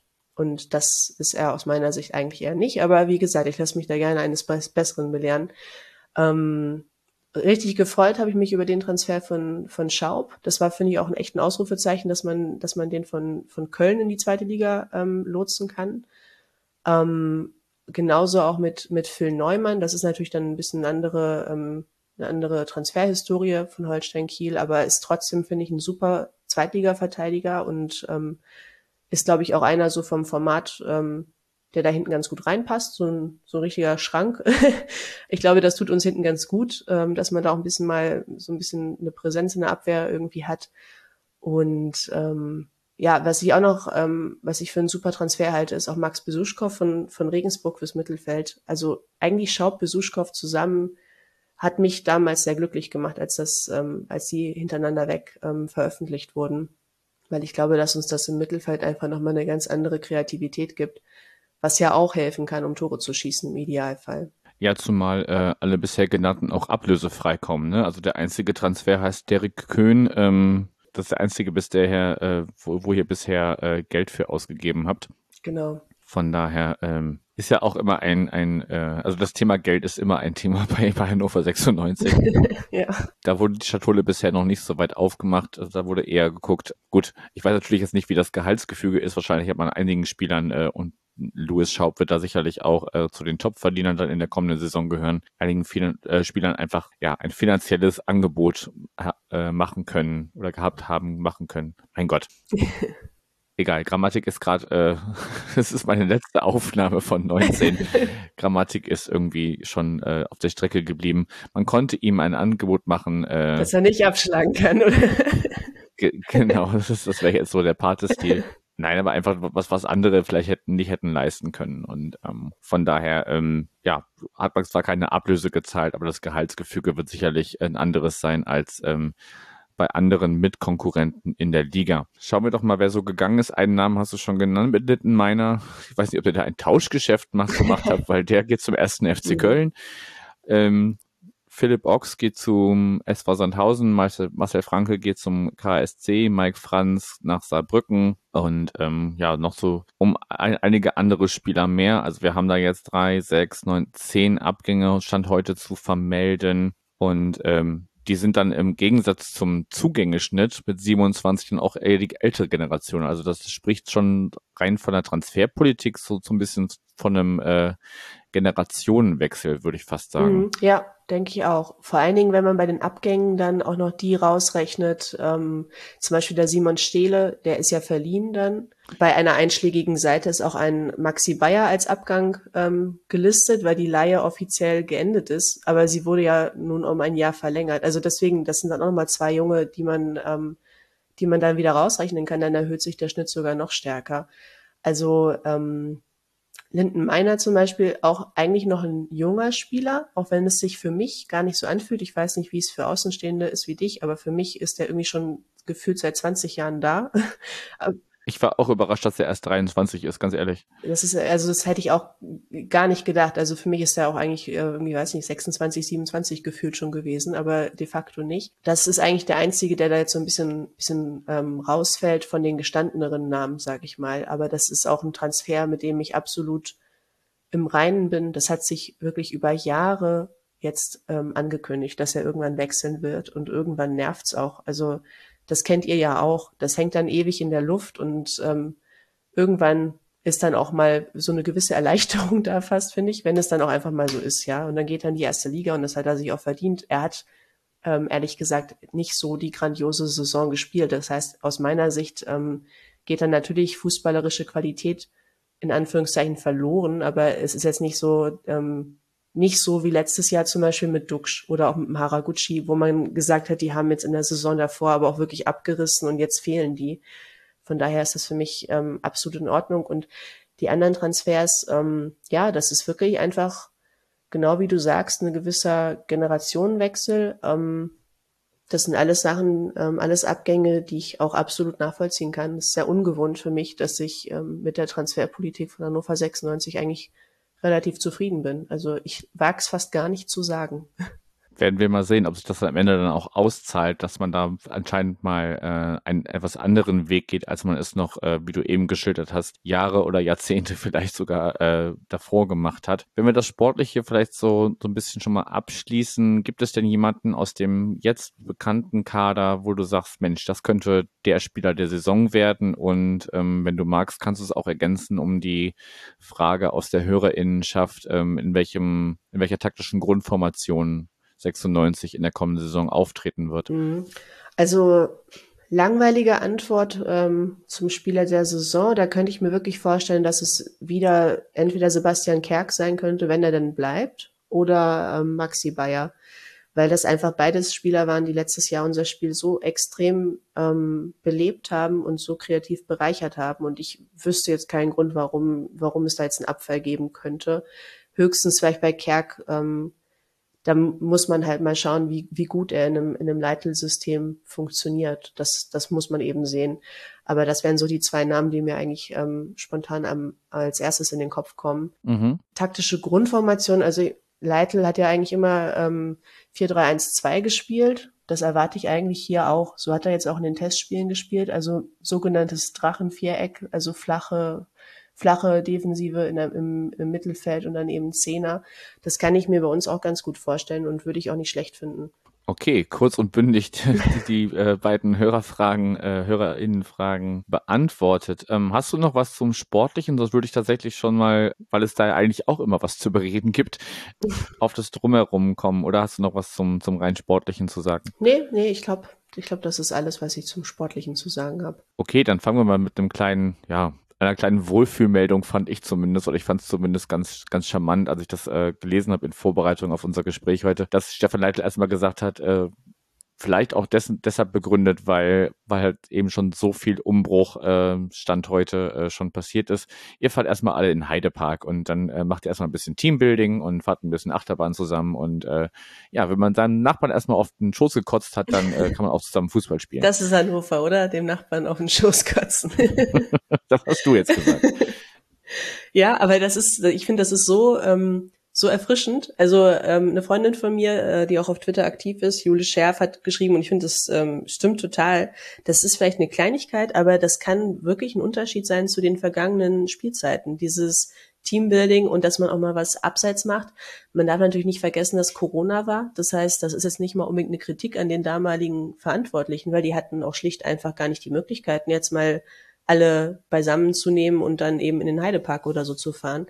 Aber mhm. ich glaube wirklich, dass sowas einen Unterschied machen kann. Wenn du da ganz viele Abgänge hast, ganz viele Neuzugänge, du musst die auch irgendwie erstmal in so ein Teamgefüge bringen, dass, dass da auch irgendwie eine Verbundenheit ähm, zueinander da ist. Ich glaube, da kann sowas total wichtig sein. Und ähm, 96 hat dazu auch ein Video veröffentlicht und ich fand, das war wirklich ganz, ganz herzerfrischend irgendwie anzusehen, wie sie da alle in ihrer Achterbahn hoch und runter ähm, fahren und ähm, weiß ich nicht, Kuscheltiere an irgendwelche ähm, Parkgäste verschenken und irgendein kleiner Junge hat noch ein Geburtstagsständchen bekommen. Also das sah alles sehr sympathisch aus, fand ich. Ja, wie gesagt, also ähm, so, sonst, äh, wenn ich über 96 spreche, spreche ich ja auch gerne mal so ein bisschen kritische Themen an, aber das fand ich jetzt durchaus ähm, charmant. Du darfst das dann nachher gerne, wenn ich mit meinen äh, Thematiken durch bin, noch ergänzen, ob es irgendwas gibt, was vielleicht ein bisschen Salz in, in die Suppe streut sozusagen. Mir ist, ähm, wenn wir jetzt auf eine äh, HörerInnen-Frage kommen, die sich so ein bisschen mit dem Drumherum des Stadions beschäftigt, ob es da noch irgendwas gibt, was äh, ZuschauerInnen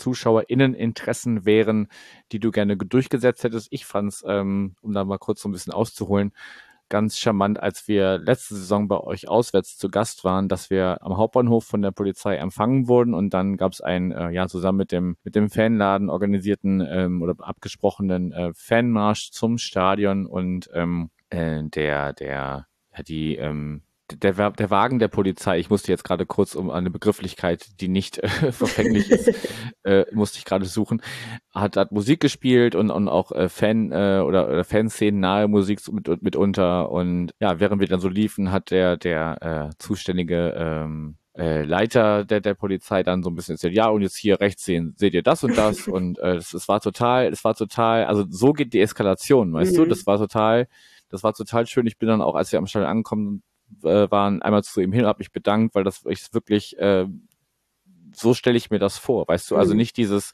wir stehen da alle schon mit mit mit Schild und Helm und äh, ähm, warten eigentlich nur darauf, bis ihr irgendeinen Fehler macht, damit wir losknüppeln können, wie wir es, äh, ja, liebe Grüße nach Rostock, wie wir es sicherlich auch schon erlebt haben und ähm, ja, das ist das ist so mein äh, drumherum, was ich, was ich mir gerne wünsche, dass, dass sowas auch in Zukunft gerne so gehandhabt werden kann, weil das einfach für alle dann ein viel entspannterer Tag ist. Die, die Sonne war, hat geschienen, es war, es war ein schöner Herbsttag, wenn ich mich richtig erinnere, also so, so Spätsommer, Anfang Herbst und ähm, wir sind da entspannt äh, zum Stadion gelaufen und alles war, alles war cool.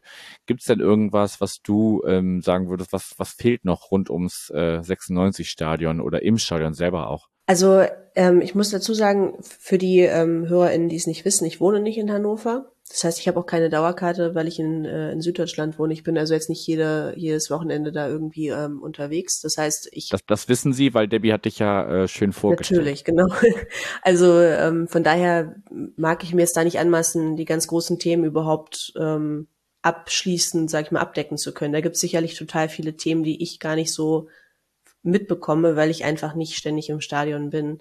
Ähm, was ich mir aber wünschen würde, ähm, was ich einfach jedes Mal ätzend finde, ist ähm, der Fraueneinlass, der einfach sehr spärlich besetzt ist und ähm, schlecht schlecht ausgeschildert. Man steht dann da gerade, also es hat sich abgemildert in den letzten Monaten, Schrägstrich Jahren, dadurch, dass durch Corona natürlich die Zuschaueranzahl einfach nachgelassen hat.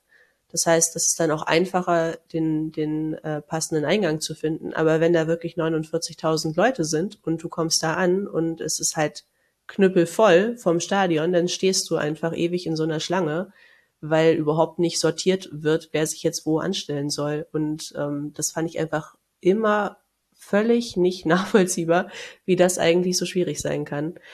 Ähm, also das wäre wirklich was, was ich mir sehr, sehr wünschen würde, weil es einfach, es nervt und ähm, ja, es, es geht auch auf die Nerven von allen, allen beteiligten Leuten, sowohl Männer als auch Frauen, glaube ich. Ähm, und ansonsten, ähm, was, also das ist jetzt vielleicht eher was, ähm, was Abstraktes. Es ist jetzt kein, kein, ähm, keine Sache, die den Stadionbesuch ähm, konkret betrifft, aber mhm. wo es um den Stadionbesuch geht, und das ist die Handhabung von 96, was ähm, die Erwartungshaltung an, ähm, an DauerkartenbesitzerInnen und auch an TageskartenabnehmerInnen äh, angeht. Und zwar geht der Club da einfach sehr offensiv ran und äh, fordert, also fordert, erwartet einen ZuschauerInnenschnitt von, ich glaube, 25.000 Leuten nächstes Jahr, nachdem man aber permanent die Preise ähm, hochdreht, ohne, also natürlich sagen sie, es liegt an Corona und die Kosten und hier und da ähm, bei allem Verständnis, aber dann würde ich mir da einfach auch ein bisschen mehr Demut wünschen und nicht noch eine Erwartungshaltung reinbringen, weil ähm, so wie diese Mannschaft in den letzten Jahren gespielt hat, glaube ich, ist es ähm, ist es also es ist ja bei 96 so, das Stadion ist ja nie ausverkauft, wenn da jetzt nicht der sportliche Erfolg da ist. Dafür ist das Stadion auch einfach zu groß. So ehrlich muss man einfach sein. In der zweiten Liga ist das Stadion dafür einfach zu groß. Du wirst da nie gegen Sandhausen 49.000 Leute drin haben. Dafür ist die Szene einfach nicht da. Das heißt, an der Stelle würde ich mir einfach wünschen, dass man auch mal sagen kann, so, okay, wir sind, wir sind froh um jede Dauerkarte, die wir da absetzen und ähm, zeigen nicht noch mit dem Finger auf die Leute, von wegen, wo bleibt ihr denn, wenn ich gerade erst die Preise hochgedreht habe und in der Vergangenheit die Fanszene auch nicht gerade mit Samthandschuhen ähm, angefasst habe. Also die, die Spannungen zwischen Fanszene und Martin Kind sind ja eigentlich schon legendär. Ähm, von daher würde ich mir da eigentlich ein bisschen eine defensivere Herangehensweise wünschen, die vielleicht ein bisschen mehr ähm, Fingerspitzengefühl zeigen würde. Ja Mensch, da haben wir doch das äh, Salz in der Suppe oder das, das, das, das, das Haar oder die, die, die Fliege in der Suppe, die, die äh, ja immer noch nicht so zufriedenstellend gelöst ist. Also ich erinnere mich auch äh, an, an Bilder, ähm, die bei Twitter rumgingen aus der letzten Saison. Ähm, das sah teilweise wirklich sehr, sehr trostlos aus. Ja. Was da, was da im Stadion los war, beziehungsweise nicht los war. Mel, in Anbetracht der Zeit würde ich gerne schon so ein bisschen einen Ausblick machen, weil die HörerInnen sollen ja möglichst die Chance haben, das alles vor Saisonbeginn noch zu hören, ohne äh, die Nächte durchmachen zu müssen. Ich zähle mal kurz auf, wie es für euch losgeht. Ähm, ihr fahrt erstmal auswärts auf den Betzenberg, dann empfangt ihr uns im Heimspiel am zweiten Spieltag, dann äh, geht es im DFB-Pokal zu dem äh, Verein mit dem tollen Namen TSV Schott Mainz. und äh, dann fahrt ihr nach Paderborn. Wie blickst du auf das Auftaktprogramm und ja, wie, wie startet 96 deiner Meinung nach in die kommende Saison? Also, ich finde, auf dem Papier ist es ein schwieriges Auftaktprogramm. Ich glaube aber, dass 96 ganz gut reinstarten wird. Ich bin eigentlich mal vorsichtig optimistisch, dass sie in Kaiserslautern gewinnen werden ohne dafür gute Argumente zu haben. Das ist rein nostalgisch begründet. Nachdem sie unter Stendel abgestiegen waren, ähm, war das Auftaktspiel auch gegen Kaiserslautern in Kaiserslautern. Da haben sie damals 4-0 gewonnen und sind am Ende aufgestiegen. Das erwarte ich jetzt nicht, aber zumindest gewinnen ähm, traue ich ihnen schon zu. Ähm, gegen St. Pauli ähm, verkaufen sie sich eigentlich immer gut, finde ich. Also so richtig, richtig schlechte Spiele sind da selten dabei und ich glaube, die ähm, die Bilanz spricht auch dann tendenziell für 96. Da habe ich also eigentlich auch ein ganz gutes Gefühl. Selbst wenn es dann nur ein Unentschieden zum Beispiel wäre, wären das ja auch schon dann vier Punkte aus den ersten zwei Spielen. Leider ja, ja. Ja. ähm, DFB-Pokal, muss ich ehrlich sagen, ist schwierig zu sagen. Da kann ich mir kann ich mir sowohl vorstellen, dass sie das ganz in Ruhe ähm, runterspielen und ganz locker in, in, die nächste Runde kommen. Und ich kann mir genauso gut vorstellen, dass sie da irgendwie total dämlich rausfliegen. Das, also das ist irgendwie immer mal so, mal so. Paderborn, glaube ich, werden sie verlieren.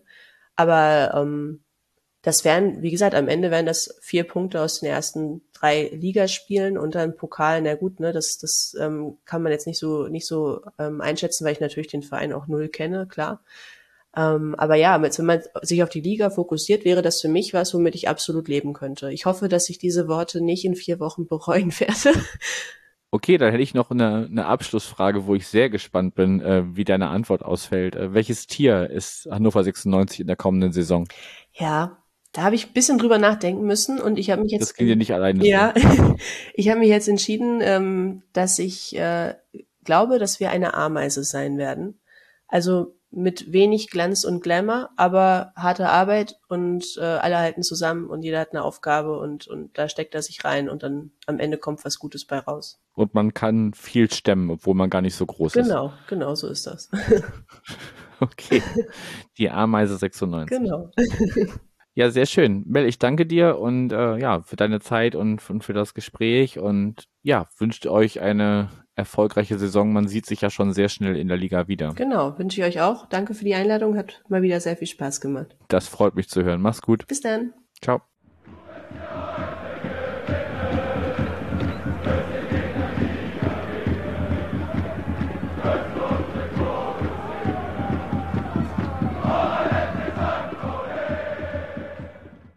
Den Abschluss des ersten Teils dieser Saisonvorschau bildet einer der Aufsteiger in diesem Jahr, die Eintracht aus Braunschweig. Jussi ist dort 1983 geboren, lebt aber seit 1989 in Finnland und ist seit 2002 Eintracht-Fan. Er ist verheiratet, hat eine Tochter und ist von Beruf Bildungsexperte. Sein Hobby sind Datenanalysen über Eintracht Braunschweig und er ist Gründer vom Blog Blau-Gelbe Datenwelt. Diese wird im Sommer mit einem anderen Blog und zwei Podcasts fusionieren. Beim Podcast Eintracht lebenslang ist Jussi auch Mitglied. Die neue Seite wird dann 210 heißen, eine Hommage an den Standort des Stadions an der Hamburger Straße 210. Als Fan hat er trotz der 1200 Kilometer Entfernung aus Helsinki eine Dauerkarte, ist Vereinsmitglied und online sehr aktiv. Hier kennt man ihn auf Twitter unter blaugelbe Daten Wieso er es mit der Eintracht hält? Durch die Verbundenheit mit seiner alten Heimat. Er meint, hätte ich die Eintracht nicht, würde da kaum etwas sein, was mich regelmäßig dahin ziehen würde. So, wie ihr gerade in der Vorstellung gehört habt, sprechen wir jetzt über Eintracht Braunschweig, einen der beiden direkten Aufsteiger der vergangenen Saison. Und ich darf einen neuen Gast begrüßen. Moin, Jussi. Ja, hallo, Yannick. Schön, dass ich hier sein darf. Ja, schön, schön, dass du zugesagt hast. Ähm, wir haben schon gehört, du verfolgst äh, die Eintracht aus Braunschweig aus der Ferne, aus dem fernen Helsinki. Wie, ähm, ja, wie gestaltet sich das denn so für dich im Alltag? Wie, wie ähm, bleibst du da auf dem Laufenden, was bei der Eintracht los ist? Ja, also ich bin schon mal, mal nicht ganz gut informiert, was der, was so, was das äh, Sportliche bei Eintracht angeht und auch ein bisschen drumherum. Also ähm, äh, Blog und, und so bin ich ja sehr aktiv auf Twitter auch so äh, unterwegs. Äh, lese auch, auch, auch die Zeitungen oder me regionalen Medien regelmäßig. Also da bin ich schon ganz gut informiert, jeweils was das, was das Sportliche angeht und was die, was die Mannschaft äh, betrifft. Okay, was so das äh, direkte Erleben angeht, ist natürlich dann ein bisschen schwierig. Ich weiß nicht, wie, oft du es ins Stadion schaffst. Ähm, aber den Aufstieg letzte Saison oder diese, die jetzt im Sommer hast du dann natürlich logischerweise von der Couch verfolgt. Lass uns mal ein bisschen direkt zurückschauen. Also doch gar nicht so lange her, dass wir uns begegnet sind. Ihr seid ja nur ein Jahr in der dritten Liga verblieben. Das letzte Spiel gegeneinander ist vom 5. April 21. Ähm, damals ein 2 zu 0 für St. Pauli. Und ähm, ihr seid schon am zweiten, äh, vor, vorletzten Spieltag der, der abgelaufenen Saison äh, direkt aufgestiegen ähm, weil Kaiserslautern durch die äh, durch den Zwangsabstieg von Türkücü ähm, nicht mehr in den Spiel, Spieltag eingreifen konnte. Und deshalb reichte euch ähm, obwohl ihr selber in Meppen verloren habt, reichte euch auch die Niederlage von Lautern am vorletzten Spieltag, dass ihr direkt aufgestiegen seid. Ähm, insgesamt waren das 18 Siege, 10 Unentschieden, 8 Niederlagen, 64 Punkte am Ende. Sehr gutes Torverhältnis mit ähm, plus 25. Und ihr wart sowohl die zweitbeste Defensive als auch die drittbeste Offensive der dritten Liga. Also würdest du sagen, dass ihr da ähm, mit Recht aufgestiegen seid oder hätten es eigentlich auch andere verdient gehabt? Mal ganz plakativ gefragt. Ähm, ja, also das ist natürlich, wie, wie man das betrachten möchte. Also ich denke schon, dass, dass man es durchaus verdient hat. Ähm, sportlich ähm, war, es, war es, ich sag mal, ja, es hätte auch besser laufen können teilweise. Es gab eine Phase, gerade äh, kurz nach der Winterpause, da wo lief es nicht eine Zeit lang nicht so gut. Ähm, es war jetzt auch nicht unbedingt immer die Spiele dabei, wo wir den Gegner jetzt in, äh, an die Wand gespielt haben, sondern es waren schon knappe Spiele äh, auch dabei, wo man dann auch das Quäntchen Glück mal hatte. Ähm, ich denke mal, allgemein war die dritte Liga schon sehr ausgeglichen da oben und ähm, es hätten auch andere Vereine aufstellen können. Also es hängt ja dann auch ein bisschen da, damit dann ab, dass man dann ja das einige oder andere Mal dann wirklich auch ein bisschen Spielglück hatte. Ähm, denke ich mal, nichtsdestotrotz war, war es auch teilweise auch, auch, auch völlig verdient. Also die Spielweise äh, war dann schon äh, klar definiert. Taktisch war es auch ziemlich klar, was wir gemacht haben. Also ähm, da kann man schon durchaus zufrieden sein. Ähm, aber jetzt so durchgestartet wie zum Beispiel ähm, ja unser äh, Fanfreundschaftsverein Magdeburg zum Beispiel sind wir nicht. Also so weit kann man dann schon ein bisschen auch von, von Glück reden, denke ich mal.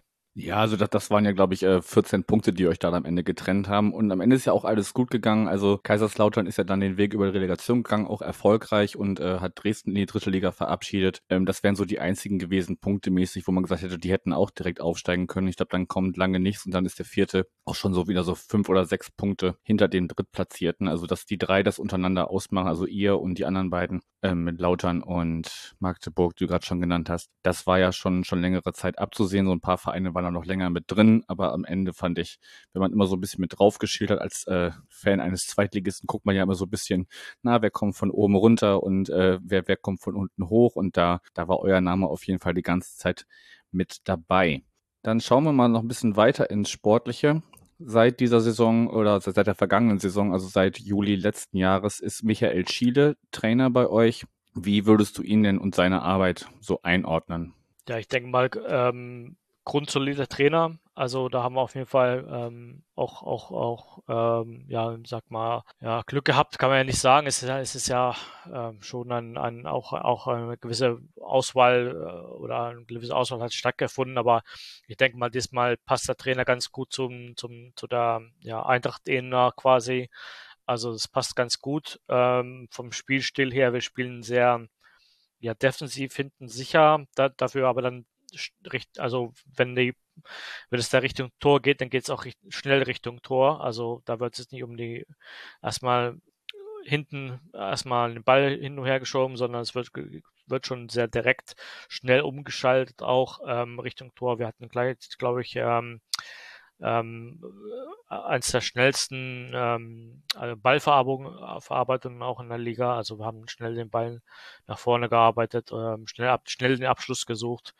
Ähm, und das wird auch vermutlich dann nochmal, ja, ich sag mal, in der zweiten Liga dann auch weiter so gehen, dass wir dann noch weiterhin versuchen, defensiv natürlich noch stabiler zu stehen, ähm, weil es dann auch äh, qualitativ auch dann so ein bisschen natürlich wieder höher, höher geht und schwierige Gegner kommen.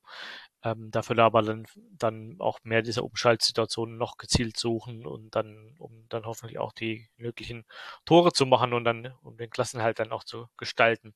Da hat er schon ganz gute Arbeit geleistet, der Schiele, und ähm, seine äh, Einschätzung von, von zum Beispiel von ähm, Ratingfirma Global Soccer Network sagt ja, dass er die durchaus die Qualität hat, als Trainer auch Bundesliga äh, zu, zu, zu trainieren. Also soweit äh, kann man da ganz zufrieden sein als Braunschweiger. Okay, das klingt durchaus positiv. Jetzt hast du schon so ein bisschen auch ähm, über das äh, Spielsystem oder, oder Werte, die euer Spiel ausmachen, äh, gesprochen. Das ist ja auch so ein bisschen dein Hobby, hast du in der Vorstellung angegeben, dass du dich da auch gerne mit äh, Daten und Zahlen äh, beschäftigst. Also vielleicht so ein bisschen auch das, das Äquivalent von, von Braunschweiger seit zu unserem äh, Taktikexperten Tim. Dann ziehe ich mal, bevor wir auf die äh, Veränderungen im Kader gucken, mal die Frage von ähm, Sneef vor, der wissen möchte, welche taktische Grundformation erwartest du dir oder wünschst du dir für die kommende Saison? Ja, also denke mal, ähm, was, was uns jetzt in der dritten Liga ausgezeichnet hat, hat war das 4-2-3-1-System. Da hatten wir ganz äh, klare Spielerrollen auch ähm, unserer, also was heißt diskutiert wurde, zum Beispiel war die Zehnerposition bei uns. Das wurde, wurde früher eigentlich von, von Martin Kobilanski ähm, ähm, können wir ja gleich noch mal drüber sprechen, aber von Martin Kopelanski besetzt, äh, hat dann diese Saison oder beziehungsweise letzte Saison hat es Brian Henning dann von Osnabrück dann kam er ähm, übernommen, hat da eigentlich eine sehr defensive Rolle ähm, dann auch übernommen in, in der, ja, im Zentrum und das, das ist auch so ein bisschen dieses Merkmal, dass, dass auch die Offensivleute müssen auch ziemlich stark defensiv arbeiten, mitarbeiten, gerade den Gegner stören, früh stören, auch im Angriffspressing, ähm, dann den den Ball möglichst erobern. Wenn das nicht klappt, dann sich zurückziehen in, ins Abwehrpressing. Ähm, und äh, das ist so ein bisschen der, dieser Stehlauf von Chile, dass man dann, dann quasi die, die Vorderleute auch sehr viel äh, offensiv, äh, äh, Quatsch, ähm, defensiv mitarbeiten, auch ins Gegenpressing dann halt auch äh, schnell gehen um so dann somit dann diese Umzelsituation dann zu, zu kommen. Und ähm, ich, ich, ich erwarte eigentlich, dass wir diese 4-2-3-1 Grundformation ähm, auch beibehalten, wobei ähm, ich mir durchaus vorstellen könnte, das haben wir teilweise teilweise auch, äh, sag mal, in einigen Spielen versucht, äh, vielleicht mit der Dreierkette auch mal zu agieren oder so. Also das könnte ich mir auch gut vorstellen, aber ähm, denke mal, erstmal wird man es mit der 4-2-3-1-System äh, weiter versuchen. Ähm, hier vielleicht noch mal kurz an, anzumerken, das Problem ist natürlich die tak taktik, taktische, ja, ähm, oder dass man taktisch nicht, nicht flexibel genug ist.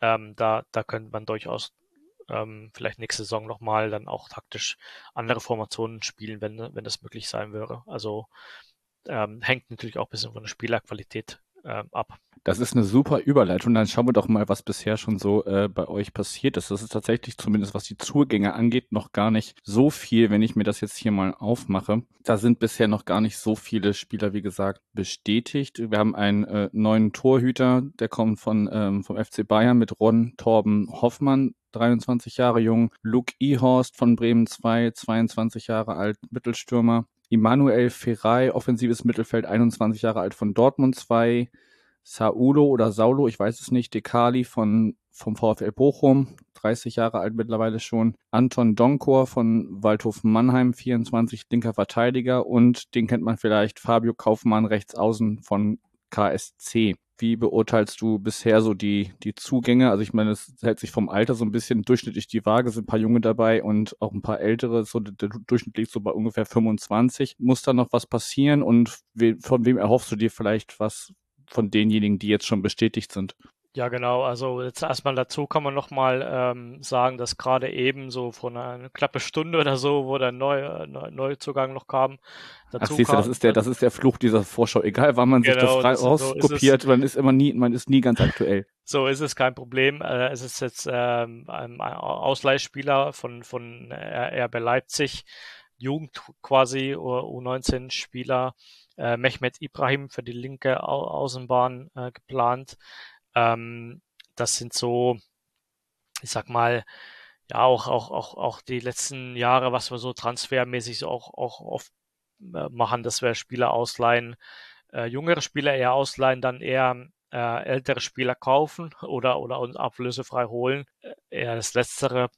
Äh, es ist nicht jetzt das, das unbedingt das wo ich jetzt unbedingt so viel begeistert bin von unserer Transferpolitik. Das ist schon sehr überschaubar äh, basiert auch nicht an, anhand Daten, sondern eher an, an Netzwerking. Ähm, ist soweit ein bisschen altmodisch, ähm, könnte ich jetzt in zwei Stunden darüber reden. Denke aber ähm, im Endeffekt natürlich, wie du schon sagst, äh, man wartet noch ein bisschen ab. Es ist noch nicht, ähm, noch, noch nicht komplett. Ähm, da hoffentlich kommen dann noch auch Transfers, die dann uns auch, auch qualitativ äh, noch weiterhelfen. Ähm, meisten freue ich mich ehrlich gesagt auf, auf drei Spieler. Das ist schon der, genannter Torwart, dem, äh, neuer Torwart, der von Torben Hoffmann, der jetzt auch in Sunderland gespielt hat. Die Netflix-Serie kennt, kennen vielleicht einige Zuhörerinnen. Ja. Das, also da, da erhoffe ich mir schon, der soll auch ähm, vom Potenzial her, kam von FC Bayern München jetzt auch, erhoffe ich mir schon, also der soll internationale Qualität auch dann sozusagen äh, also als Potenzial quasi mitbringen.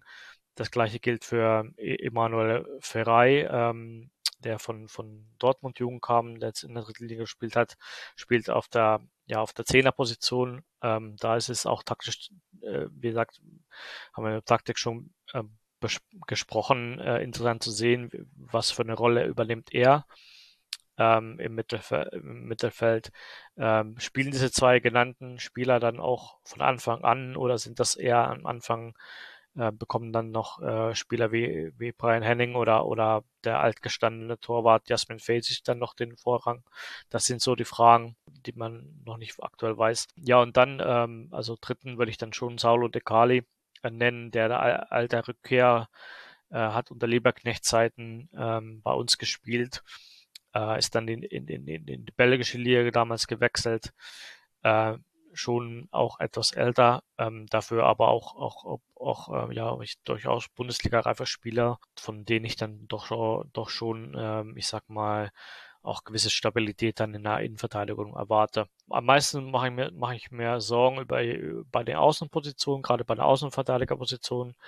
Ähm, Donko bringt nicht unbedingt die Spielerqualität mit, die man jetzt ja durchschnittlich in der zweiten Liga erwarten könnte äh, rechts, äh, rechts äh, in Verteidigung ähm, ist ähm, im Winter, Winterneuzugang äh, Marx, der, der leider keine zweite Qualität mit sich bringt. Ja, und dann auf den linken Außenpositionen äh, oder rechten Außenpositionen in den Offensivbereich, da haben wir ja jetzt gerade Fabio Kaufmann verpflichtet, ähm, auch nicht unbedingt, ähm, ich sag mal, ein Spieler, von dem man jetzt ja, das, das mega große erwartet.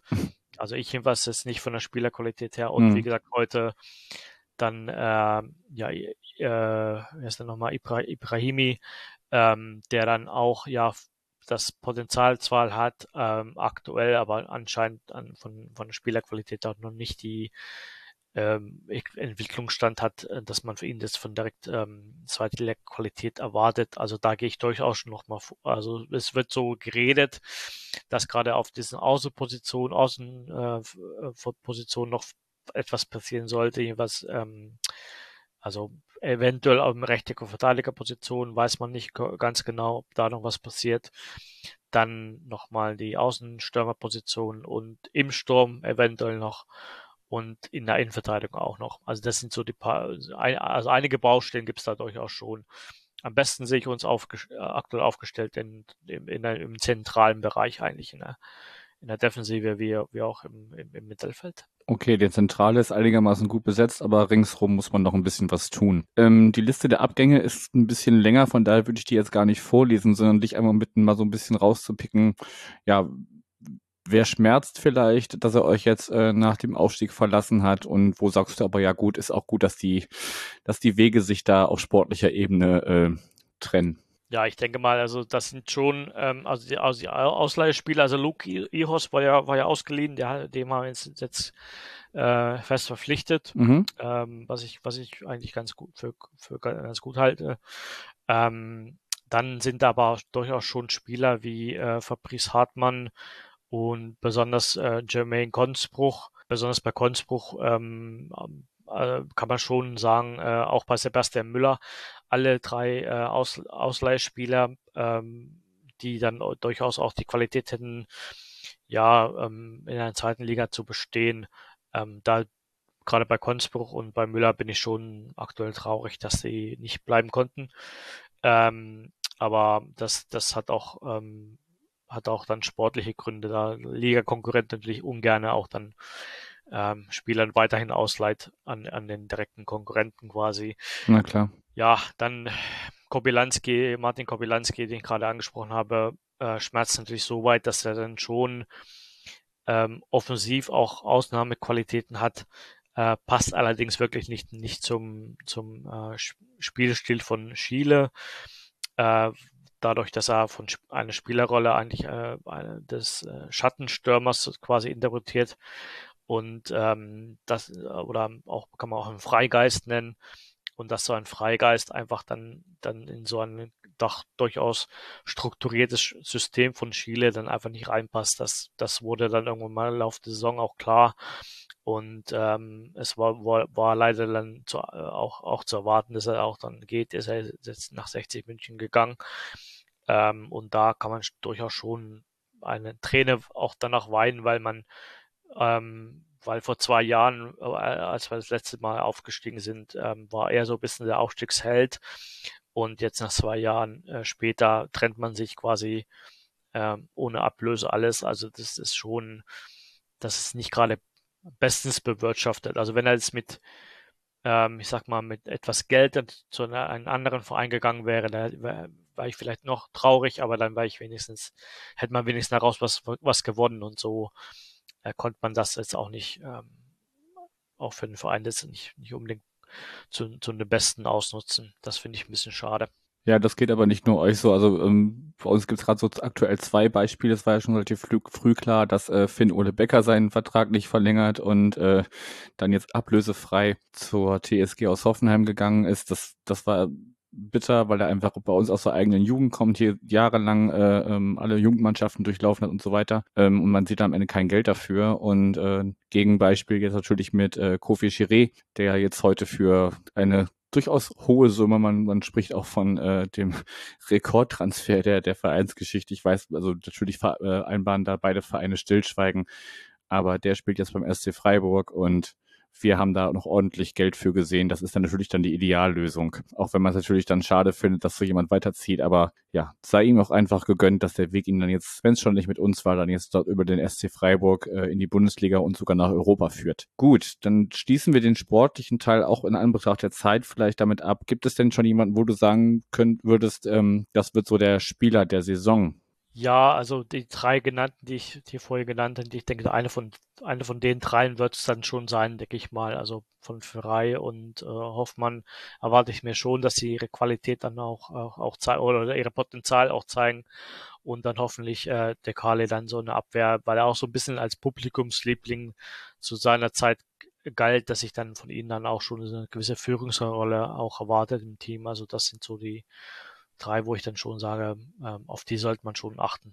Okay, dann ähm, gehen wir mal so ein bisschen aufs Drumherum, weg vom äh, Geschehen auf dem Platz, zum, vor allem zum Geschehen neben dem Platz. Wir reisen zurück zum 14. Mai diesen Jahres, noch gar nicht so lange her. Da habt ihr das letzte Spiel der Drittligasaison äh, zu Hause gegen Viktoria Köln 0 zu 1 verloren, war aber egal, weil ihr wart eh schon aufgestiegen. Aber ich habe bei euch in der letzten ähm, Aufnahme von äh, Eintracht Lebenslang, eurem Podcast, gehört, dass da äh, rings ums Spielfeld bisschen was los war. Ich weiß, du warst selber nicht dabei, aber ähm, Tobi hatte das ja eindrücklich geschildert und auch äh, eingeordnet, was er davon hält, was da so los war. Vielleicht kannst du uns mal kurz ein bisschen abholen, was da am letzten Spieltag im Eintrachtstadion so passiert ist. Ja, also ähm, wie gesagt, ich war selber nicht dabei. Das ist äh, bei mir leider äh, entfernungsmäßig äh, auch, auch verständlich oft, dass ich nicht, nicht dabei sein kann. Äh, was aber was aber interessant war, also ähm, man hat hat quasi, ähm, also was Tobi so auch und auch andere erzählt haben, hat so eine gewisse, ich sag mal, merkwürdige Stimmung äh, im Stadion auch, auch bemerkt. Ähm, es waren auch vermutlich auch sehr viele Event-Zuschauer dabei, die dann vielleicht normalerweise nicht kommen. Und ähm, ja, dadurch, dass, dass es gibt ja einige Sachen jetzt, die man in Braunschweig aktuell so bisschen, die etwas neu sind, sage ich mal. Natürlich ähm, erstmal, dass, ähm, dass die, dass die Ultras jetzt nicht mehr im Block ähm, 9 stehen, sondern das im Block 7. Das wurde damals noch getestet. Jetzt wird es nächste Saison, äh, soweit ich weiß, dann auch, auch regelmäßig so ablaufen, das im Block 7, also mitten in der Kurve, muss man sich vorstellen, so mitten in der Südkurve stehen. Äh, das sind so paar Sachen, ähm, dass dann dann Leute vielleicht nicht neben Block normalerweise, also wo sie normalerweise stehen, dann nicht mehr stehen, dass die Leute auch nach, nach Corona dann ein bisschen vermischt sind da in der, in der Kurve. Ähm, aber was, was vor allen Dingen dann so ein bisschen, ich sag mal, unschön war, dass man, was man so gehört hat, dass es halt dann äh, auch, auch rassistische Rufe gab teilweise äh, oder, oder im Bierständen wurden, wurden die Mitarbeiter äh, verübelst beleidigt. Es gab wohl auch, ähm, ja, auch andere Vorfälle, ähm, die so ähm, ja, es gab einen Fanzug von, vom Stadion oder Fanmarsch von, vom Stadion nach dem Spiel dann Richtung Innenstadt. Da gab es dann wohl äh, Vorfälle, wo die Leute dann Bilder nehmen wollten, dass es das äh, dann verboten wurde und, und solche Fälle, äh, Vorfälle halt. Ähm, ich glaube, am schlimmsten war es dann, ähm, es gab einen Vorfall mit einem ähm, Ordner. Also es wurde ähm, Bengalo oder so hat eine Zaunfahne, äh, ist dann in Brand geraten. Mhm. Und ähm, da war es dann so, dass, dass der Ordner dann, dann ähm, dafür dann irgendwie beschuldigt wurde ähm, aus irgendeinem Grund und der dann auch das, durch das Stadion ja, dann von einigen ja, Fans, äh, weiß nicht, ob man Fans sagen kann, aber dann einige Fans dann ge gejagt wurde. Mhm. Und ähm, das, das i-Tüpfelchen war das dann der Platzsturm, der dann irgendwie ja eigentlich vor der Ab an Anpfiff, Abpfiff dann schon auch losging, ähm, dass, dass man dann eigentlich kaum, dass der Schiedsrichter auch nicht, auch nicht mehr zu Ende, richtig zu Ende spielen konnte oder die Partie nicht mehr richtig äh, vernünftig zu Ende gebracht werden konnte. Und ähm, dann auch, ja, dann einfach dass die Leute dann auch einfach gewartet haben, okay, die Partie ist jetzt zu Ende. Ähm, sportlich hätte es ja, also hat ein, Eintracht in diesem Zeitpunkt hat eigentlich noch den versucht, den Ausgleich zu erzielen. Ähm, war dann auch ein bisschen schade, dass es dann so ähm, abging, wie es ging. Also die Tore wurden dann von jedem, von jedem äh, geöffnet und die Leute standen dann so zu fünf, vier, vier, fünf Minuten wurden eigentlich in äh, Abpfiff dann und plus dann vielleicht noch die Nachspielzeit, die eigentlich normalerweise stattfinden sollte, dann sozusagen fast auf den Rasen oder sogar auf den Rasen und ist natürlich nicht schön, sowas. Ähm, ich war zwei, das, damals 2000, ja, schon lange her, 2013, als wir äh, in die in die Bundesliga aufgestiegen sind, äh, war ich damals selber im Stadion ne, beim Aufstieg und äh, eigentlich das letzte Mal, wo wir einen Aufstieg feiern konnten, äh, Corona 2020 hat es ja nicht zugelassen. Damals war es so, dass die Ultras und äh, alle, also die Tore, Tore wurden geöffnet, aber äh, es gab den, den äh, Aufruf äh, hinsetzen. Also jeder hat sich dann hingesetzt quasi und dann erst äh, mit dem Abpfiff sind dann alle aufs Feld und das ist leider diesmal nicht passiert und deswegen gab es dann diese unschönen Szenen da auch teilweise dann auf dem Rasen, wo es eigentlich noch, eigentlich das Spiel noch im Gang war. Und äh, so wie ich äh, bei euch mitbekommen habe, dann auch äh, teilweise alles mitgenommen wurde, was nicht nied- und nagelfest ist. Also Rasenstücke äh, vom Rasen ist ja Standard, aber auch irgendwelche Werbebanden und keine Ahnung was alles. Da hast du recht. Ähm, das habe ich fast verdrängt schon. Entschuldige. ist schon, ja, fast verdrängt, hast du recht. Äh, genau, also so war es dann. Das Stadion wurde auseinandergenommen quasi äh, auch, auch, wie gesagt, Werbebanden alles mögliche mitgenommen, was eigentlich gar nicht so, ähm, ja, eigentlich gar nicht einen Stellenwert unbedingt mit Eintracht oder so hat. Ähm, also, wenn da jemand ein Stück Rasen mitnimmt, das kann ich teilweise noch verstehen. Aber wenn da wirklich Werbe Werbeband rausgetragen wird, das, das hat dann wirklich nur mit äh, Aktionismus zu tun, Vandalismus. Ähm, konnte ich, ich habe das dann aber teilweise auch in, beobachtet in anderen Aufstiegen oder, oder Platzstürmen ringsrum Europa. Dass ich denke mal, das hat nicht jetzt nur mit Braunschweig was zu tun, sondern das ist schon ein gesellschaftliches, ähm, ja, ich sag mal, Phänomen aktuell auch, dass, dass da durchaus äh, die Leute dann ein bisschen ich weiß nicht, ob das mit Corona zusammenhängt oder so, dass die Leute dann nach zwei, drei Jahren Pause dann einfach meinen, jetzt müssen wir alles mitnehmen, was wir nicht konnten oder so. Wer weiß, wann wir es wieder kriegen können. Genau, genau. Also ob es ein Generationswechsel ist, ich weiß es nicht. Äh, das müsste man soziologisch dann auch, ähm, müsste man das auch untersuchen, ob es dann nur meine Wahrnehmung ist, aber das sollen ähm, andere für uns machen, ja. Ja, genau. Aber es ist schon, ähm, also ich, ich unschöne Szenen waren es teilweise und man hofft, hofft natürlich, gerade natürlich, was gar nicht geht, sind, sind die rassistischen Vorfälle. Egal in welchem Stadion oder so, die sollten einfach nicht sein.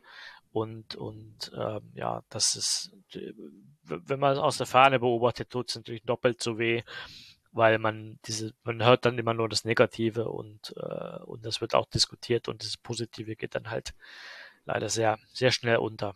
Das stimmt wohl. Das hat nirgendwo was verloren, weder in Braunschweig noch überhaupt irgendwo auf der Welt. Und ähm, ja, also ich gebe dir auf jeden Fall recht, das ist bestimmt jetzt kein Phänomen, was euch alleine betrifft, aber es war mir halt aufgefallen und ähm, ja, mal, mal gucken, wie ihr euch dann äh, nächstes Jahr oder nächste Saison so gebärdet, wenn, wenn wir bei euch sind oder, oder ihr bei uns zu Gast kommt, wer dann da so mitfährt oder äh, im Stadion ist. Wir werden es sehen. In Anbetracht der Zeit, ich hätte noch einige Aspekte, die ich ansprechen wollte, da wir aber zu einem davon explizit nochmal eine Nachfrage auf Twitter bekommen haben. Ich hatte heute nochmal gefragt, ob es Fragen gibt. Dieses Thema der, der, des Stadionnamens. Also es geht irgendwie darum, dass die, wenn ich es richtig verstanden habe, dass ähm, ja, das, Stadion noch quasi der Stadt gehört. Momentan heißt es Eintrachtstadion. Das würde auch nächstes Jahr 100 Jahre lang so, so heißen, habe ich, wenn ich es richtig verstanden. Du darfst es gerne gleich korrigieren. Und jetzt geht es darum, dass der Name auch erhalten bleiben soll und man quasi der Stadt äh, es vorwegnimmt oder, oder verhindert, dass das die Stadt ist an irgendein äh, ja, Sponsor, der das dann, weiß ich nicht, wie Arena nennt, ähm,